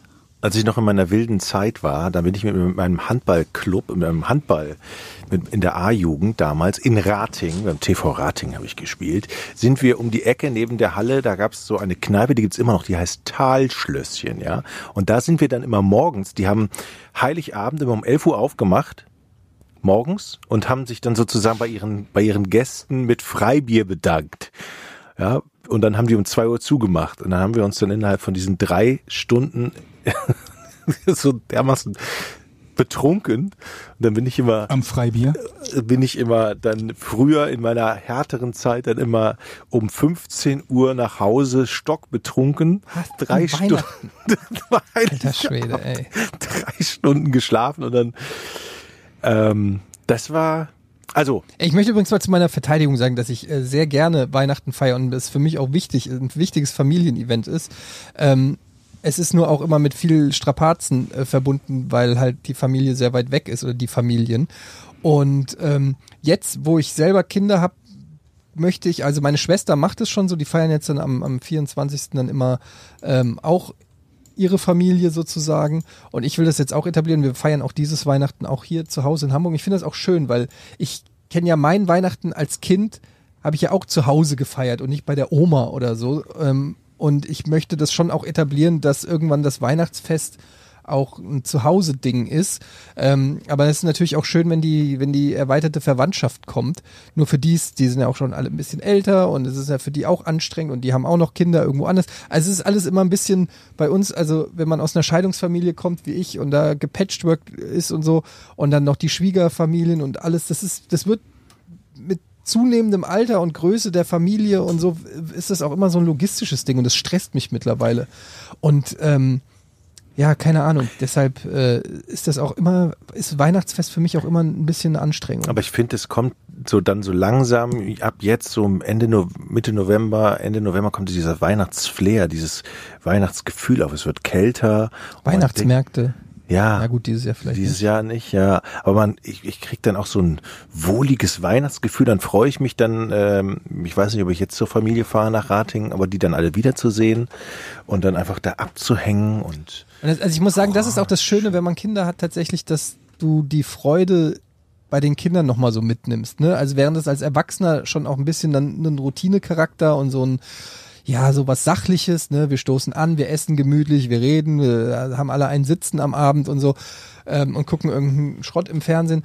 Aber durch die kind Kinderperspektive bekommt das nochmal einen neuen Zauber. Also, äh, weil die sich so freuen und auch noch so magisch verzaubert sind von dem allen, dass dann das auch so ein bisschen mit ansteckt. Plus, dadurch, dass ich zwei Söhne habe und denen geilen Scheiß schenke, kann Kannst ich, du selber- kann, hast du selber Ja, also ich, ich schenke natürlich auch äh, so schön Star Wars Lego. ja, oder genau. Kannst du nämlich geile Lego-Sachen äh, schenken, die du dir eigentlich selber kaufen würdest. Aber dann würde jeder sagen, bist du bescheuert, du kannst ja nicht äh, so viel Geld für Lego ausgeben. Jetzt kann ich sagen, ne, ist ja auch äh, für die Kinder und dann baue ich es aber selber. Ah, ist geil. Äh, Wo du ge- gesagt hast, äh, Alkohol trinken am Weihnachten. Wir haben dann früher immer das, mein Vater, wie gesagt, der ist ja Alkoholpsychiater, der hatte immer so ein, so ein Pustegerät. Und dann haben wir irgendwann, hat er das Pustegerät, den Alkoholpuster rausge, rausgepackt. Das war mal sehr witzig. Das, Und was ist dein Rekord gewesen, Jochen? das weiß ich nicht. Naja, wenn er schon um elf angefangen hat zu saufen. Das Schöne ist, das glaube ich nicht, Jochen. Was? Dass ich das nicht Dass weiß. nicht weißt. Okay. Ähm, Emmy fragt, li lieber Lebkuchen oder Spekulatius? Ich bin ganz klar für Lebkuchen, bin aber Lebkuchen. auch nicht abgeneigt, Spekulatius Was zu ist nochmal Spekulatius? Spekulatius sind die Senfeier unter den Plätzchen. Ich muss es googeln. Spekulatius. Das sind die, Mann, das sind diese flachen Kekse. Die wie Kekse aussehen. Das sind. Spekulatius halt. Oh, nee, nee, nee, nee, die mag ich. Bin eh kein Fan von Keksen. Ähm, nee, dann li äh, lieber Lebkuchen. Ja. Lebkuchen mag ich gerne. Am geilsten sind, mag ich mag Lebkuchenherzchen. Nee, Lebkuchenherzchen mit Füllung. Mm, lecker. Gibt es etwas, was ihr sammelt oder gerne sammeln würdet? Fragt Hundezaun. Ja. Was sammelst Rolex. du denn? Bitches. Oh Gott. Kleiner Scherz. Haben alle gelacht? Gut. Äh, ich sammle doch DVDs und Blu-rays. Ich habe mir ähm, gerade eine richtig geile ähm, Box gekauft. Die war leider auch ein bisschen teuer, ein bisschen unvernünftig, ehrlich gesagt. Aber ich musste sie haben, eine Miami Vice äh, Collection habe ich mir gekauft. Komplette, alle Folgen Miami Vice in äh, Guckst du die auch Digital? Remastered auf Blu-ray. Ja, also alle auf einmal wird nee, aber ich leg die schon ab und zu mal rein. Ist das also ist als- ja erst heute angekommen, aber ich werde die schon reinlegen und, und gucken. Und äh, es gibt schon so Momente, wo ich das immer mal reinlege und im Hintergrund. Da hätte ich ja, also du hätt, da hättest du jetzt ein Rätsel für mich machen können. Ich wäre im Leben nie drauf gekommen, dass du Miami Vice kaufst und guckst. ja, doch, mega Aber Fan. ist das ein Wertanlageding oder einfach, ich will das geile Teil im Regal stehen haben, wenn ich da hingehe zum Regal, dann will ich es einfach Nee, sehen. das ist kein Wertanlageding. Also es ist, das war nie der Gedanke dahinter. Mein, äh, ursprünglich war mein Gedanke, das war allerdings bevor Streamingdienste kamen, dass ich ähm, so wie wenn man vielleicht die Plattensammlung vom Vater erbt oder so, dass ich irgendwann mal als Vermächtnis meinem Sohn eine ähm, oder meinen Kindern eine äh, Filmbibliothek hinterlasse, die von mir kuratiert ist, wo ich sage, ähm, wenn du diese Filme gesehen hast, dann weißt du Bescheid, dann, dann bist du so. Und ähm, da Filme nun mal meine große Leidenschaft äh, sind und Serien, wollte ich einfach eine komplette Sammlung haben von allen Filmen und Serien, die ich so als Erfahrungskollektiv nicht missen möchte. Und da gehört halt sowas wie, wie so ein Klassiker wie Miami Vice dazu, weil mich das als Kind halt auch sehr geprägt hat. Bist du dann auch so ein Flohmarktgänger und kaufst dann Ja. all sehr gut. Ich war nämlich gestern im Keller ausmisten. Ich habe eine ganze Kiste von voller alter DVDs und so gefunden. Ernsthaft? Ja, Ja, zeig her. okay, zeige ich dir. Ja, geil. Ähm, ich, das Problem ist, ich bin halt von der Technologie überholt worden. Also ähm, es gibt natürlich jetzt, wo auf Netflix und Amazon 90 Prozent meiner Sammlung einfach digital vorhanden ist, kann man natürlich drüber streiten, wie sinnvoll es ist, da noch Geld auszugeben. Aber es ist schon auch immer ein Quell der Freude, wenn ich mein DVD- und Blu-ray-Regal sehe und sehe, was ich da so alles für Perlen hab. Und ich versuche mir auch, also ich habe zumindest früher auch importiert aus Japan, aus Amerika, äh, weiß ich nicht, aus England, schon immer versucht, geile Editionen zu finden mit coolem Bonusmaterial, seltene Stücke, die es nicht mehr gibt. Ich habe so eine Bowlingkugel Big Lebowski, kannst du aufmachen, dann ist da was drinne oder irgendwelche Special Editions oder so. Also das macht mir schon viel Spaß, auch wenn, wie so oft beim Sammeln, kann man natürlich die Sinnhaftigkeit hinterfragen, aber irgend, irgendwas muss einem ja am Leben halten. Letzte äh, Frage. Terra Sky, äh, nee, ist gar keine Frage. Lieblingskollegin hat gekündigt, fände es sehr nett von euch, wenn ihr, wenn ihr sagen könntet, dass ich ihr für den neuen Job alles Gute wünsche. Sie heißt Jenny. Und wir hatten im Büro immer sehr viel Spaß. Haben wir gemacht, auch dafür sind wir da. Noch Ähm, was, was, was, was, was? Was? Wo war denn jetzt die Frage? Ich habe doch gesagt, war keine Frage, habe ich gerade gesehen. Aber wir sollen einfach nur schöne Grüße ausrichten. Ich Die finde das, Jenny. Jenny, schöne Grüße von uns. Ich finde das auch, sollten wir machen. So, meine Frau muss jetzt zum, zum Friseur. Ich muss jetzt auf meine Tochter aufpassen. Wir müssen Schluss machen, Leute. Okay, das ist doch mal ein Argument. Ähm, hoffentlich kommt es nicht mit dem Zungenpiercing wieder. Aber wenn, würdest du es ja eh nicht merken. Richtig. Ja. Oh, ich habe ich hab ja, manche Geschichten will man ja nie erzählen, ne? Und das ist so eine Geschichte, da hatte ich gedacht, das könnte vielleicht zu peinlich sein, jetzt habe ich sie doch erzählt. Es geht, ne? Ja, ich will noch ganz kurz eine Sache sagen. Ähm, Kleinigkeit. Ihr könnt uns sowohl bei Apple Podcasts als auch bei Spotify, also bei Apple Podcasts gerne auch mal eine Rezension schreiben und geile fünf Sterne raushauen. Natürlich nur, wenn ihr das auch äh, wollt. Und äh, bei Spotify könnt ihr auch Podcasts ohne richtigen Namen, falls ihr es noch nicht gemacht habt, auch abonnieren. Äh, ich habe mir sagen lassen, dass das auch nochmal irgendwie für den Podcast-Algorithmus, weil ich gehe öfter mal bei, bei Spotify, gehe ich so auf die Charts und so und ich sehe da manchmal, sehe ich uns dann nicht. Ja, und da habe ich auch gedacht, was soll die Scheiße? Also es geht mir auch ein bisschen auf den Sack. Ja, und da müssen, dann, Vielleicht könnt ihr auch einfach mal im Hintergrund, ihr müsst ja nicht hören, aber vielleicht könnt ihr einfach mal ein bisschen ich meine, ja, Podcast ohne richtigen Namen ein bisschen laufen lassen und uns mal da in die spotify ja, und die hat doch Freunde. Ich meine, ist das peinlich, dem zu sagen, was man hört? Nein. Nein. Familie. Man kann auch dazu stehen. Weitertragen. So. Gut, nachdem wir das geklärt hätten, wünschen wir euch eine äh, tolle Woche und äh, sehen uns, äh, oder hören uns besser gesagt, äh, nächste Woche wieder, gell? Gut. Tschüss. Tschüss. Drei, Tschüss. zwei, eins. Podcast ohne richtigen Namen. Die beste Erfindung des Planeten. Da muss ich lachen. Zu 80% Fake. Nackt und auf Drogen. Podcast ohne richtigen Namen. Podcast ohne mich, wenn das hier so weitergeht. Ganz ehrlich. Du hast nicht ernsthaft versucht, Tiefkühlpommes in der Mikrowelle zu machen.